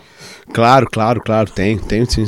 O Xerife Local foi a banda que o, que o Alberto me encontrou e que me chamou, que me fez me, me trouxe o convite para ingressar no Elfos, né? Era uma banda muito, é, ainda é uma banda muito bacana e o Renato é um compositor fora do comum, assim, ainda tenho contato com ele. Ricardo Cora é o cara que cresceu tocando junto comigo. Ele, a gente se conheceu no colégio, eu aprendi a tocar guitarra, ele aprendeu a tocar bateria, e a gente juntos, a gente tocava nas mesinhas da sala e tal. E foi, hoje ele está tocando na orquestra sinfônica, ele é um o monstro da bateria, assim. Eu que fiquei ruim mesmo, fiquei tocando aí, né? é ele que diz, né? Eu, tá ruim, né? Porque o cara ficou um monstro, tá aí. Aí, e, e, a gente chegou a. A gente gravou duas demos, né? Na época, e a gente chegou a, chegamos a gravar um disco. Antes do, do xerife local, teve essa, esse, esse, esse meu contato muito bacana com Rosa Negra. O Rosa Negra foi uma das primeiras bandas a poder ingressar em São Paulo mesmo, poder tocar, ter contato com grandes gravadoras. A gente viajou boa parte do Brasil tocando e e, e, era, e era um hard rock assim bem da época, porque essa década de 90 explodiu muito desse, desse quase não, chegou, não chegava a ser glam, mas tinha muito do, do hard rock bem acentuado, né? Essas bandas e, e, o Rosa Negra tinha essa pegada.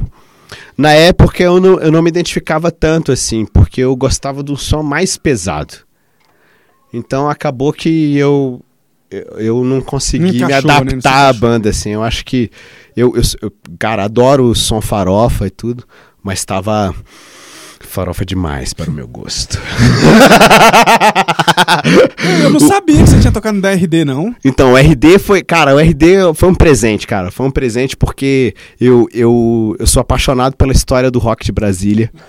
E eu, eu tenho um carinho muito especial pelo Gilmar, pelo GB e, e a galera do RD, porque para mim foi, foi a primeira banda de, rock, de punk rock de verdade, assim, com, que, que puxava algumas coisas para HC, que, que tinha uma atitude diferenciada das outras bandas. Então, era, não vou dizer, eu vou dizer que era quase um sonho estar tá tocando no RD, entendeu? E quando o Gilmar e o, e o Maurício GB, que tocou no Disgrace, que tocou uma parada de banda, acho que o Disgrace voltou, né?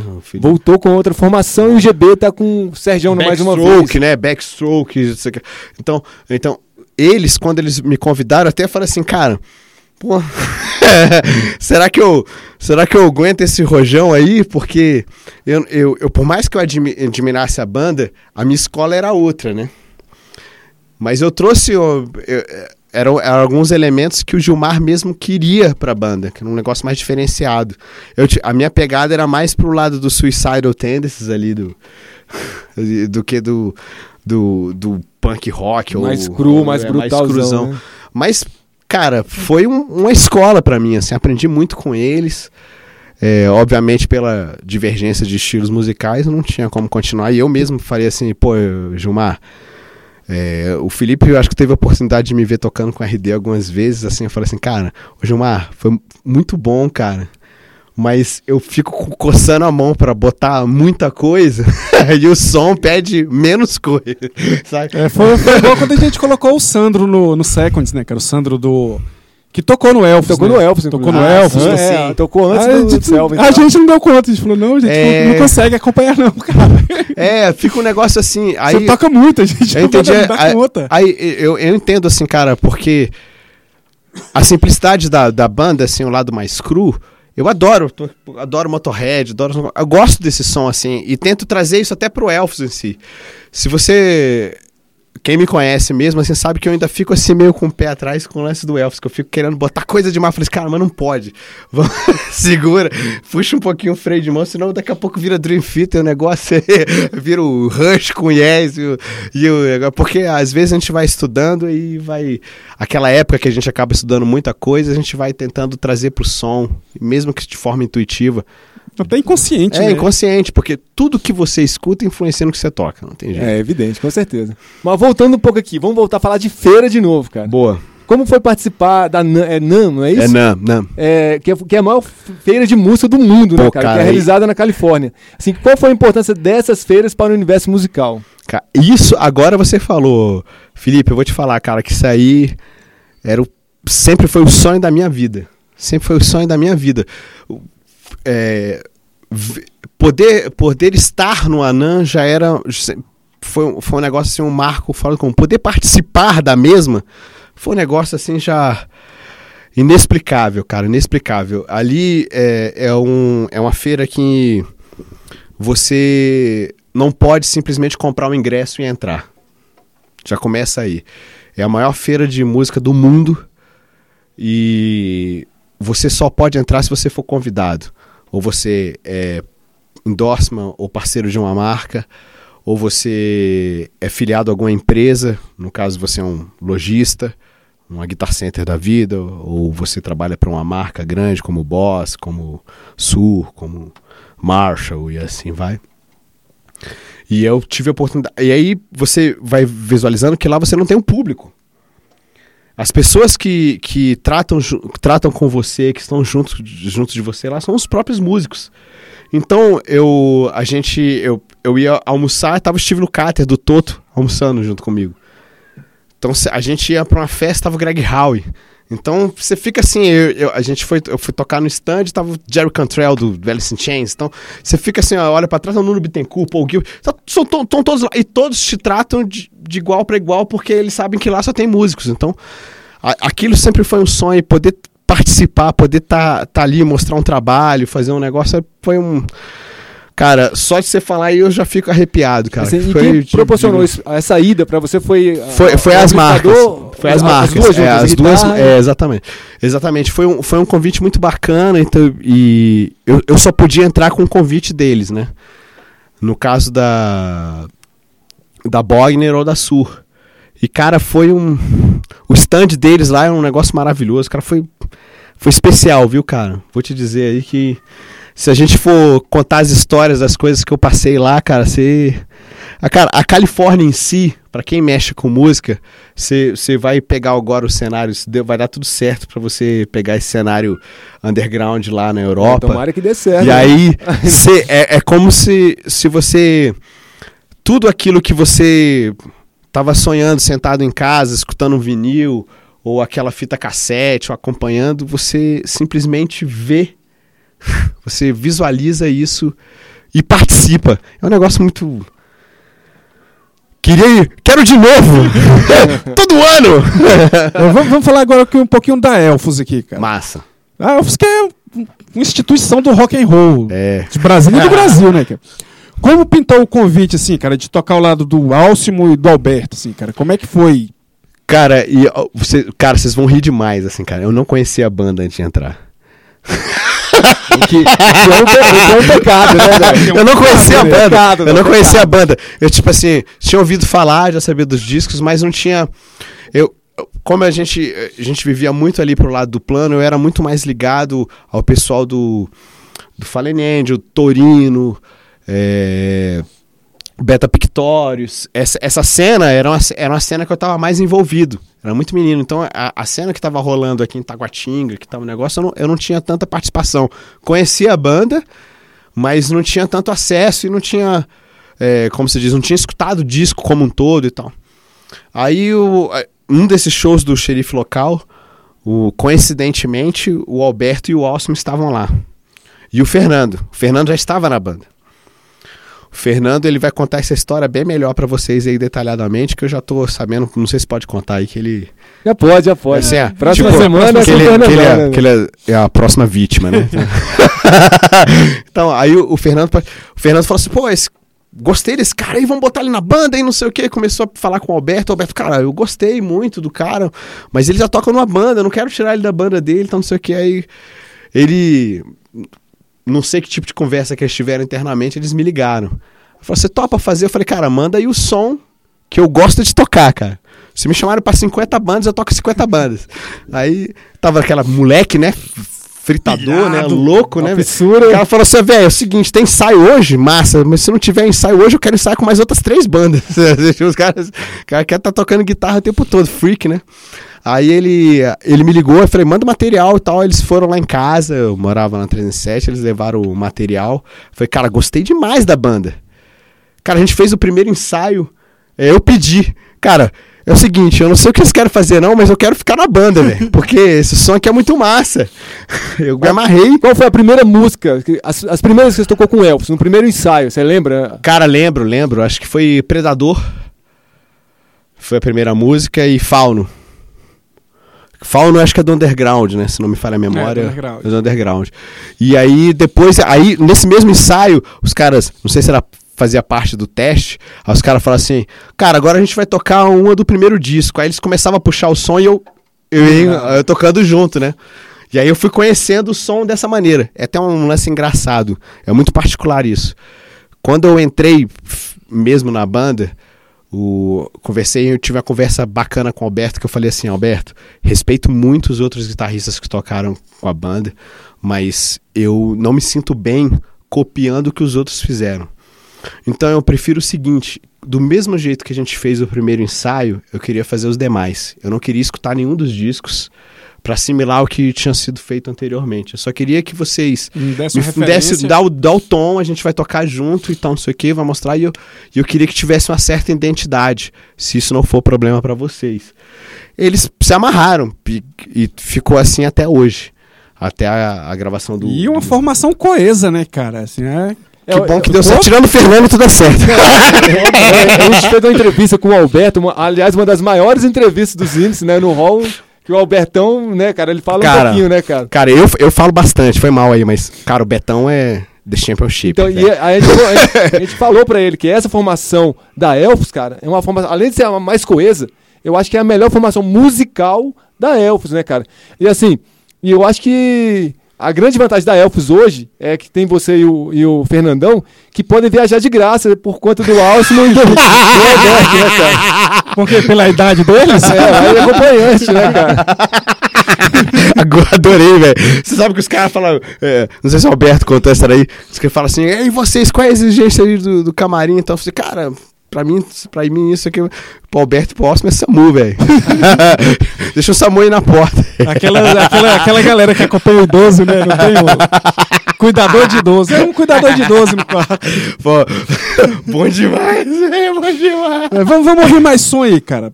Dr. Sim com Animals, quer falar alguma boa, coisa aí? Boa, Dr. boa, Sim. muito boa. Dr. Sim. Você acha, você acha o Dr. Sim uma banda injustiçada? De verdade? Cara, eu acho bastante injustiçada, porque eu considero disparado um guitarrista de rock no Brasil, o, Eduardo, Eduardo Danui é o melhor guitarrista de rock do Brasil.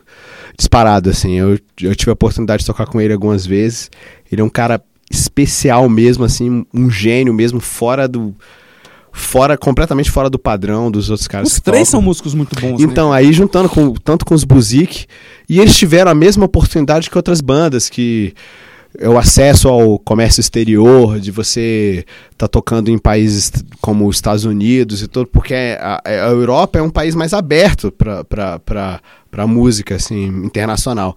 O mercado americano, para você entrar, é incrivelmente difícil. Para você fazer o seu som acontecer lá, mais difícil ainda. E eles, tipo assim, tiveram oportunidades maravilhosas, que foi o Hollywood Rock, eu tava lá no show, vou chamar de velho de novo. Eu tava no Hollywood Rock e o disco não, não tinha sido lançado sequer. Eu, eu conheci a banda lá. Eu conheci a banda quando fui no, no Hollywood Rock e assisti. Eu falei, cara, banda incrível, cara. Essa banda é incrível. Três caras, o puta som, espaço, assim, os caras. A musicalidade. É assim, sem, sem ser exagerada, porque o que acontece é que às vezes o negócio sai da, do lado musical e passa a ser uma masturbação musical e aí perde aquela musicalidade, aquele... E o Dr. C não tem isso. O Dr. C é uma banda especial mesmo. como você bem disse, eu considero injustiçada porque eu acho que o terreno que eles, que eles poderiam estar tá calçando era muito maior do que o Angra ou outras bandas que têm uma, uma acessibilidade fora do país. Né? É isso aí, então. Então vamos de Animal.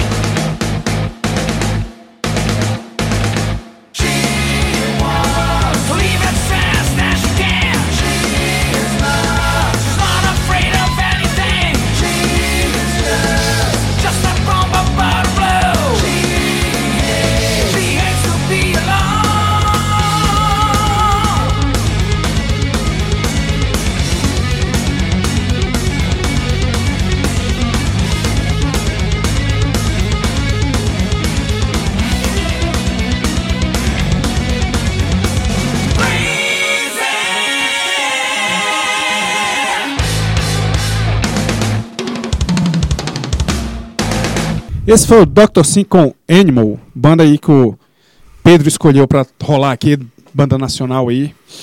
É, e sobre sua participação no show Heróis da Guitarra, cara, em que participaram guitarristas como o Edu, do, do Dr. Sim, Kiko Loureiro, né? O Hélio Aguirra, o Luiz Carlini, que é um, né, cara, um, é outro, é figura emblemática no rock de, do Brasil, e entre tantos outros, né, cara? Como foi esse momento para a sua carreira? E se esses músicos chegaram a conhecer o seu trabalho com as bandas Elfos e Classic Rock? Ô, oh, massa.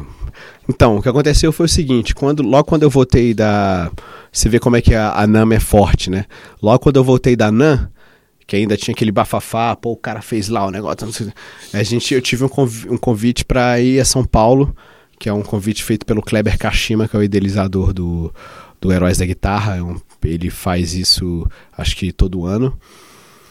E sempre com convidados. Eu fui o único convidado fora do eixo São Paulo.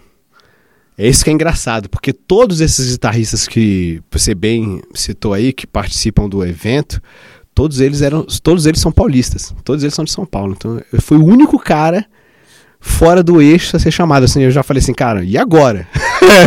que pressão, né? Que pressão, mas foi uma experiência incrível. É, tem o vídeo, eu acho que foi, foi lançado um DVD, fizeram um DVD e tal. Mas tem um vídeo que rola no YouTube, depois eu, vou, eu vou mandar o link aí, que vocês quiserem botar, que, que aí ele, ele pediu, chama Heróis da Guitarra, porque você acaba tendo que você escolhe dois guitarristas para você poder homenagear.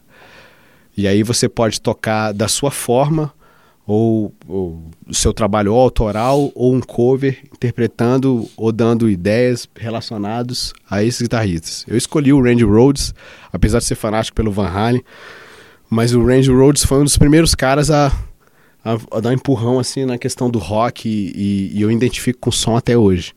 Aí eu fui tocar o Mr. Crowling lá e outras coisas. Cara, foi especial demais, porque eu acho que a gente acabou dando um salto, porque eu, eu achei que o público era o único, único exclusivamente de músicos. E não era. O público é aquele público de São Paulo que já curte os shows.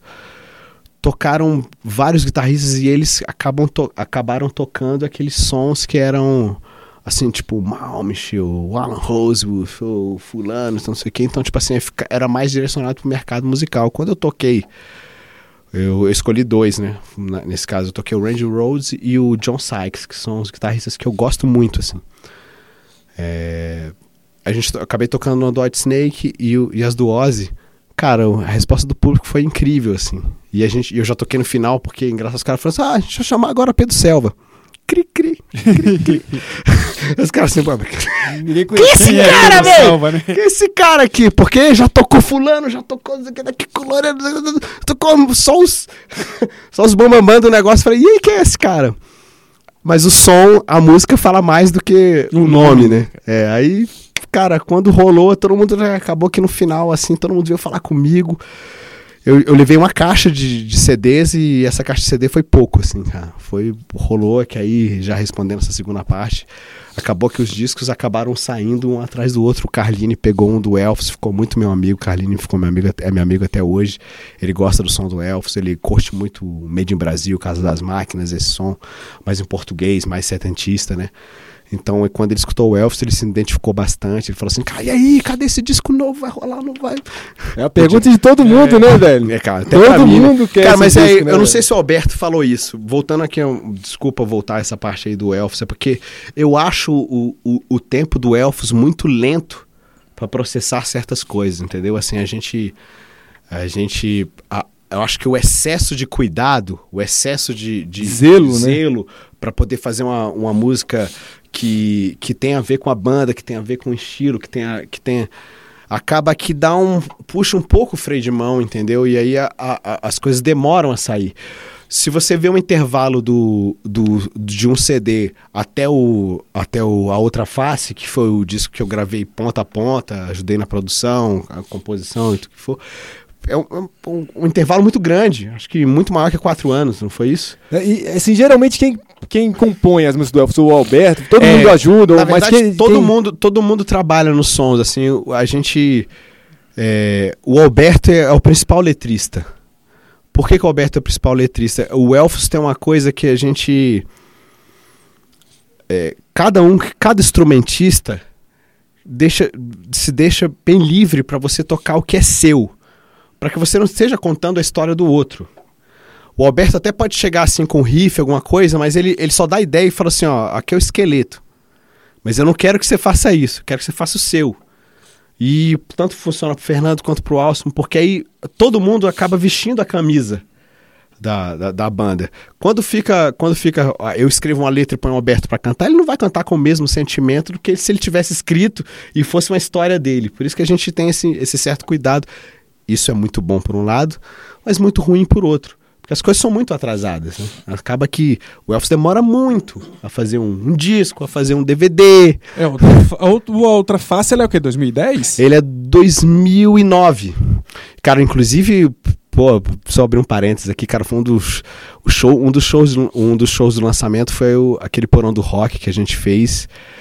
E foi um show espetacular especial e meio, assim, cara. A gente teve uma sorte gigante, assim, porque a gente ia tocar por volta de um detalhinho, desculpa interromper quando a cortada, porque já começa a falar, já é. é. A gente ia tocar tipo sete da noite. Aí tocou uma banda do sul, Cachorro. Essa banda aí. E os caras fizeram uma confusão lá. Teve uma confusão em cima do palco e tal. E aí atrasou todo o evento. Acabou que a gente foi subir 10 da noite. Pra quem subir a 7. Nobre, né, mano? Então, então top, dos né? caras que eu subi 7, subi 10 da noite.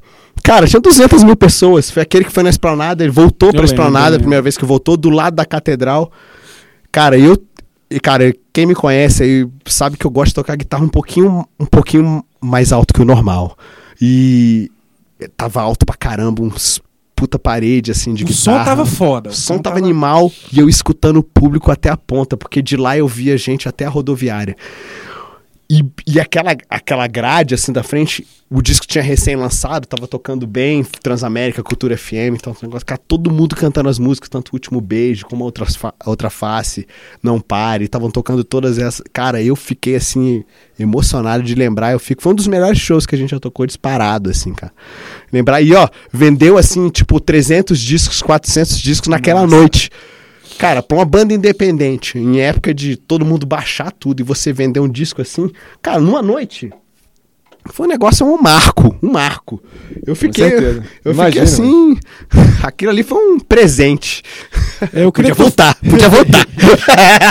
eu queria que tu falasse um pouco, Selva, da, da, da festa que tu criou, cara, o Welcome to the Jungle, que ah. já tá na nona edição. E assim, como é que é, cara? Como é que você escolhe os convidados, as músicas? É, assim, assim, na verdade, a festa é Eu Estou Vivo, né? é uma demonstração de Eu Estou Vivo, assim. Na verdade, foi o seguinte, é, é eu sempre tive muitos amigos nesse meio musical, assim, e, e 90% deles são músicos, né? E músicos, assim, atuantes na cidade. E, e, caras que frequentam a minha casa, que eu tenho um convívio e tal, não sei o quê. Eu, e eu fiquei assim, cara, sabe que era. Sempre foi um. Ah, sempre foi. O Michel, por exemplo, que é o baixista que toca comigo na Classic Rock, vou dar aqui o exemplo dele, assim, mas é, é só pra servir de analogia para os demais. A minha amizade com o Michel veio antes do instrumento. Michel que toca no Cálice, que tocou com uma porrada de banda, é um grande músico. Toca e muito. É, toca muito. Toca muito. E ele é meu baixista na Classic Rock, a gente toca junto e tal, dos irmãos. Irmãozão, somos irmãos. Aí eu vejo assim, cara, a gente eu, eu, eu fico olhando assim, não é uma. A gente podia fazer uma grande jam session com, os, com, os, com, com essas pessoas. Tanto com você, ou com o Tadeu, que cantou no Berta Pictores, quanto o Lelo. Sabe que são pessoas que eu admiro, que são, são, são pessoas maravilhosas para mim. Vocês, entrevistaram aqui o Kleber Muth, né? Que é um cara que faz parte da história. Todos esses aí são meus amigos. Então eu falei assim, cara, sabe o que eu vou fazer? Vou comemorar meu aniversário e aí não vai ter elfos, não vai ter xerife local, não vai ter Rosa Negra, não vai ter RD, não vai ter nada. O que, que vai ter? Vai ter o palco. Vai ter o palco, eu vou, eu vou escolher certas músicas e, e, e, a gente vai tocar junto. Vou tocar com meus amigos. Rodrigão tocando batera, fulano fazendo... Saca? E aí, e, e aí nasceu a primeira festa. Cara, no, no primeiro momento, óbvio, eu fiz a festa pra mim. Era uma coisa assim que era Pra eu me divertir, meu melhor presente é o seguinte: eu ligava pros caras e falava assim: Fulano, você pode participar? Baixista, guitarrista, o cara falando: você pode participar? Porque você podia me dar de presente, que é meu aniversário, toca comigo lá, dois sons. Você gosta do quê? Gosta do. Eu falei, então beleza, vamos fazer essa. Tá, tá, tá. E era assim. Cara, bombou. Foi a maior surpresa. A festa bombou. E até hoje, cara, e aí, aí, fora, foi o seguinte, aí, né, aí, aí, aí, foi, aí foi crescendo, foi crescendo, a gente já tá agora no nono ano. Eu, eu, cara, graças a Deus que a festa só é feita uma vez por ano mesmo. Não só para que eu não fique mais velho, mas é porque dá um trabalho imenso. Organizar 40 músicos, com agendas diferentes e tal, e aí, e aí sofre aquele, aquela pressão, porque vê meus amigos de fora, que falam assim, ó, eu quero tocar! Arruma um lugar pra tocar. Eu falei, velho, é o seguinte, já tem 40, não posso botar 45, nem 50, que senão essa festa vai ter... A festa já tem, cara, qu quase 4 horas. Caralho. São quase 4 horas de som, e eu faço um bailão mesmo, eu toco da primeira até a última. Eu toco prim da primeira até a última com, com essas pessoas e vou convidando um vocalista, um negócio. E aí vai juntando. Falei, cara, isso aí é, um, é, um, é o melhor presente, assim. E aí, graças a Deus, a festa vai lotando, vai ficando. A gente, a última. As últimas edições que a gente tem feito foram todas no K, lotação máxima, a gente ficando lá de fora, fila. E eu falei assim, cara, eu, eu fico feliz, mas só quem tem a ganhar é o cenário do rock porque eu fico muito assim feliz. Obviamente, Felipe tá aí para não deixar mentir, assim, quando a gente a gente falou isso também no, no Ferrock, que quando a gente faz os eventos direcionados para o rock e a galera já comparece, é muito bacana. Mas quando eles comparecem numa casa que já não é tão assim uma casa que toca rock and roll 24 horas, que ó, recebe outros estilos, que é pop ou, ou músicas mais experimentalistas, ou o que for. E aí você tá recebendo essa galera, todas pra, pra curtir um show de 4 horas de rock and roll. Cara, isso aí. A vitória é maior, né? Ah, pô, é duas bandeiras, né? E esse é o novo projeto que você tá aí, cara? Woman Rock. Então, esse aí, esse aí foi um. Foi um lance muito bacana, assim, que, que eu. que eu, é uma conversa minha com o Lelo. Lero, Nirvana, que é um amigaço de todos nós é, aqui. Já foi entrevistado aqui já foi uma entrevista muito legal, cara. Cara, ele é um legal. cara especial, ele, é um, ele também é uma enciclopédia do rock e tal, é um cara, é um cara que eu admiro muito. O Lero é um cara especial e tal, e a gente já tinha conversado é um. O Woman in Rock é uma perninha da festa.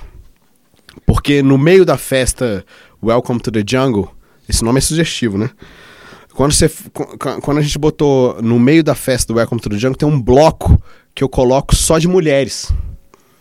Porque eu conheço há muito tempo a Zane, a Raquelzinha, a galera que, que, que já, já, já faz o som, assim, e, e todas as mulheres eu falo assim, eu faço um bloco feminino. O Lelo conversando, a gente conversando, o Lelo chegou e teve uma ideia assim, falou, cara, a gente podia fazer essa mesma coisa, só que no formato maior. Porque devido à limitação da festa, eu posso chamar. Eu não, eu não tenho como chamar, chamar, muita gente. Né? 15 meninas para tocar, né? Mas você e o Lelo tocam nessa. Não, não, não, só eu.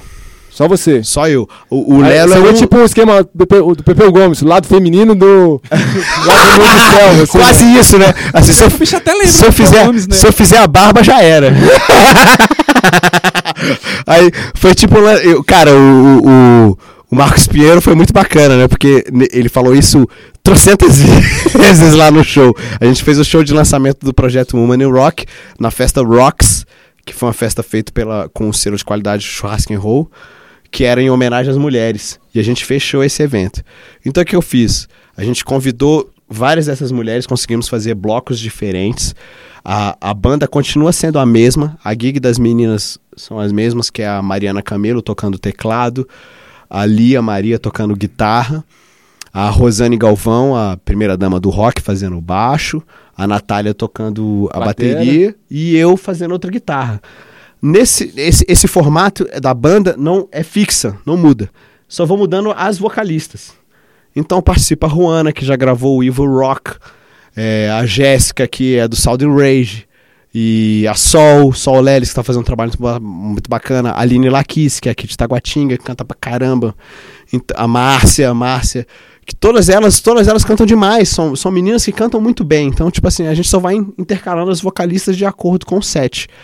O Lelo é um dos, um, um dos idealizadores junto comigo. Sobrou para mim a incumbência de estar tocando. Junto, né? Que eu me divirto também, né? Mas a mulherada manda em mim, eu não faço nada. Eu sou, sou um mero funcionário. Um funcionário. Selva, e, cara, o espaço aqui é curto, cara. Infelizmente a gente tem que se despedir por aqui. Ah, mas. Dos nossos amigos do, do, do Zinice. Assim, eu queria, antes de você é, agradecer as pessoas, que você queira agradecer as suas marcas novamente para reforçar o jabá aqui e tal. dos cara. Tem uma, tem uma história assim, curiosa que o Anderson, cara, ah. que é batera do Messenia. Ah, sim, sim! Anderson, Anderson. Ele me fala que vocês ah. estudaram juntos, cara, que você Foi. era o rei do bullying na, na escola, velho. Isso procede, velho. Primeiro que o apelido dele é Pulga. Ninguém. Ninguém... Agora vai lá. Ele já me entregou, né? Então, Anderson Paixão de Lima é o Pulga, né? É, a gente estudou junto no. Não. Cara, olha como é que é incrível esse negócio. Colégio, assim, que você se entende por gente, é no final do primeiro grau, assim mesmo. E é descoberta do rock, aquele negócio todinho. E o Anderson era da minha sala. Caralho. A gente estava na Alvorada. E, se não me falha a memória, não quero entrar em muitos detalhes, mas a gente conseguiu ser convidado a não estudar mais naquele colégio. Não estudar nesse colégio, mas tudo bem. Isso é um, um mero detalhe. Aí, claro que a gente ficou amigo já. A gente teve caminhos musicais diferentes, que ele gosta muito do, do, do lado do black metal e tal que eu, eu, eu adoro. Eu tive uma participação, no, a primeira, a, também curiosidade, a primeira fita do Miastenia, eu tava lá gravei algumas guitarras e tudo. E por graças a ele, ele que me apresentou a Zane na época, que é a Suzane que faz a, as vozes. Era outro guitarrista na época, que era o Marco Aurélio. E a gente gravou a primeira cassete do Miastenia, primeira mesmo, primeira gravação, e eu ajudei, levei equipamento de guitarra, toquei alguns trechos, fazia alguns noises lá, um negócio. E a gente, depois, muito tempo depois, a gente foi fazer cursinho para pré-vestibular. Aí, cara, eu, eu sempre fui um cara muito moleque, assim, né, cara? Aí como eu não tinha muitos amigos, eu ficava zoando os outros caras, né, cara? Mas, mas era um bullying, assim. Saudáveis. Né? Saudável, porque eu, eu, é, o bullying ficava só entre eu e ele, né? A gente ficava só falando dos caras. Mas eu não, não botava ninguém pra chorar, né? Essas coisas, não. não Nada ninguém, que dê processo. Não, né? ninguém que se suicide, né? ninguém que vê Netflix, essas coisas.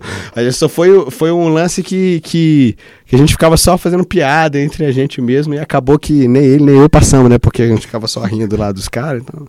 Não, mas o Anderson é um cara maravilhoso, cara, toca muita bateria. É um, é um cara que eu admiro até hoje, assim, meu parceirão. E tô com saudade desse puto. Aparece aí, maldito. Pois é, então é isso, cara. Muito obrigado, cara. Valeu pra caralho eu você ter vindo agradeço, aí, mano. Eu que agradeço. Então eu queria que você desse essas palavras finais aos nossos ouvintes aí, mano, e Olha, reforçasse o seu jabá aí.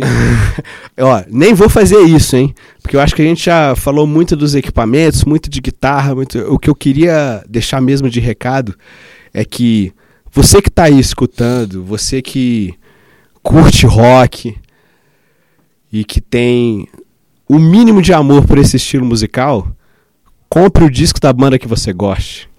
Frequente o show da banda que você goste. Fale para seus amigos para irem no show, para comprar a camiseta, para comprar o CD, porque a gente eu vejo muito muito do cenário do rock, os caras falando que o rock acabou, que o rock vai acabar, que o rock não está tão, não tá tão forte. O rock sempre esteve aí, é a maior fênix do mundo, porque nunca vai morrer. Mas precisa de união. Porque esse sertanejo que você taca pau aí, que você fala mal, os caras tocam as músicas dos outros, valorizam o outro, vão nos shows, mesmo que ele não goste, ele vai, ou vai a mina, ou vai o negócio. Eles são todos unidos. Se o rock tivesse metade dessa união, a gente estaria em outro cenário do que a gente está hoje. Então, você, meu brother, que está aí sentado, está escutando esse, eh, esse programa, curte as bandas que estão tocando, gostam dos músicos que estão sendo entrevistados, gostam dos entrevistadores, ou não, mas gostam do rock. É, a maioria não gosta dos entrevistadores. mas gosta do rock. Os caras são massas. Mas você gosta de rock? Vai no evento de rock, cara. Principalmente os da sua cidade. Mas vai no evento do rock. Porque eu sei que é, já teve outros caras que geraram polêmica, porque falam, ah, banda gringa e não sei o que. Eu falei assim, cara, é muito legal você ir na banda gringa. Eu acho que você tem que ir mesmo. Mas vai na banda da sua cidade também. E, e não vai. Cara, vai lá, compra um disco. Compra a camiseta curte o show, vai lá, curte a página da banda, vai dar o apoio. Não fica só em casa sentado. Cara, isso acontece com a política, isso acontece com todo mundo. É muito fácil você ficar sentado no sofá falando isso é ruim, isso é uma bosta, não vai melhorar, isso não vai... mas qual é, qual é a sua a sua intervenção nisso? Qual é a sua parte nisso? Depois que, obviamente, os caras que são músicos do cenário independente têm isso mais aflorado. Mas a gente não é nada sem vocês. Vocês é que são o público. E vocês é que fazem acontecer. É vocês que fazem um disco do Elfos novo aparecer, que faz um, um terror, terror revolucionário ir para a Europa, que faz a banda do, do, do, do menino to tocar, que faz a banda do fulano aparecer, que faz um negócio. É, é isso aí, é você, cara. Então, mexa-se. É vamos, vamos fechar com som aí, cara. Vamos fechar com elfos, deixa o rock rolar. Massa, massa, massa. Vamos de elfos.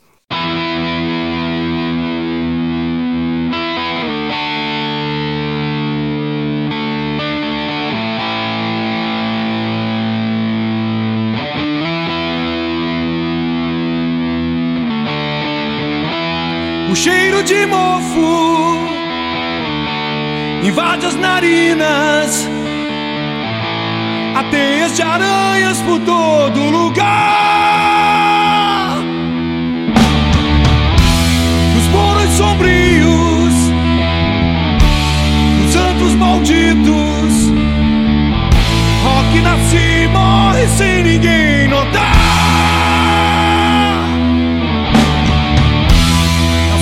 de rádio que cortam espaço. As bandas rebeldes não podem voar.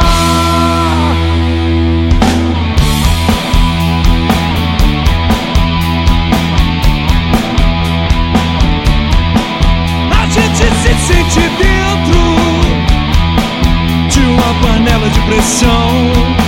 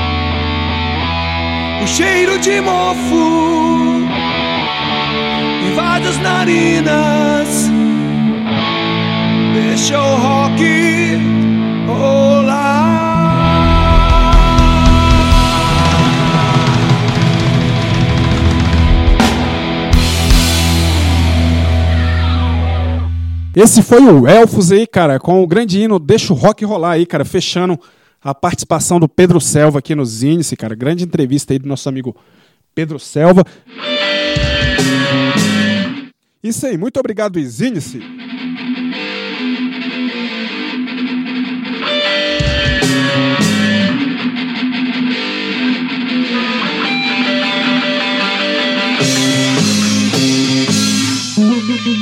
Você está na Quatro Tempos? Essa é a Rádio Quatro Tempos, o melhor do rock and roll para você.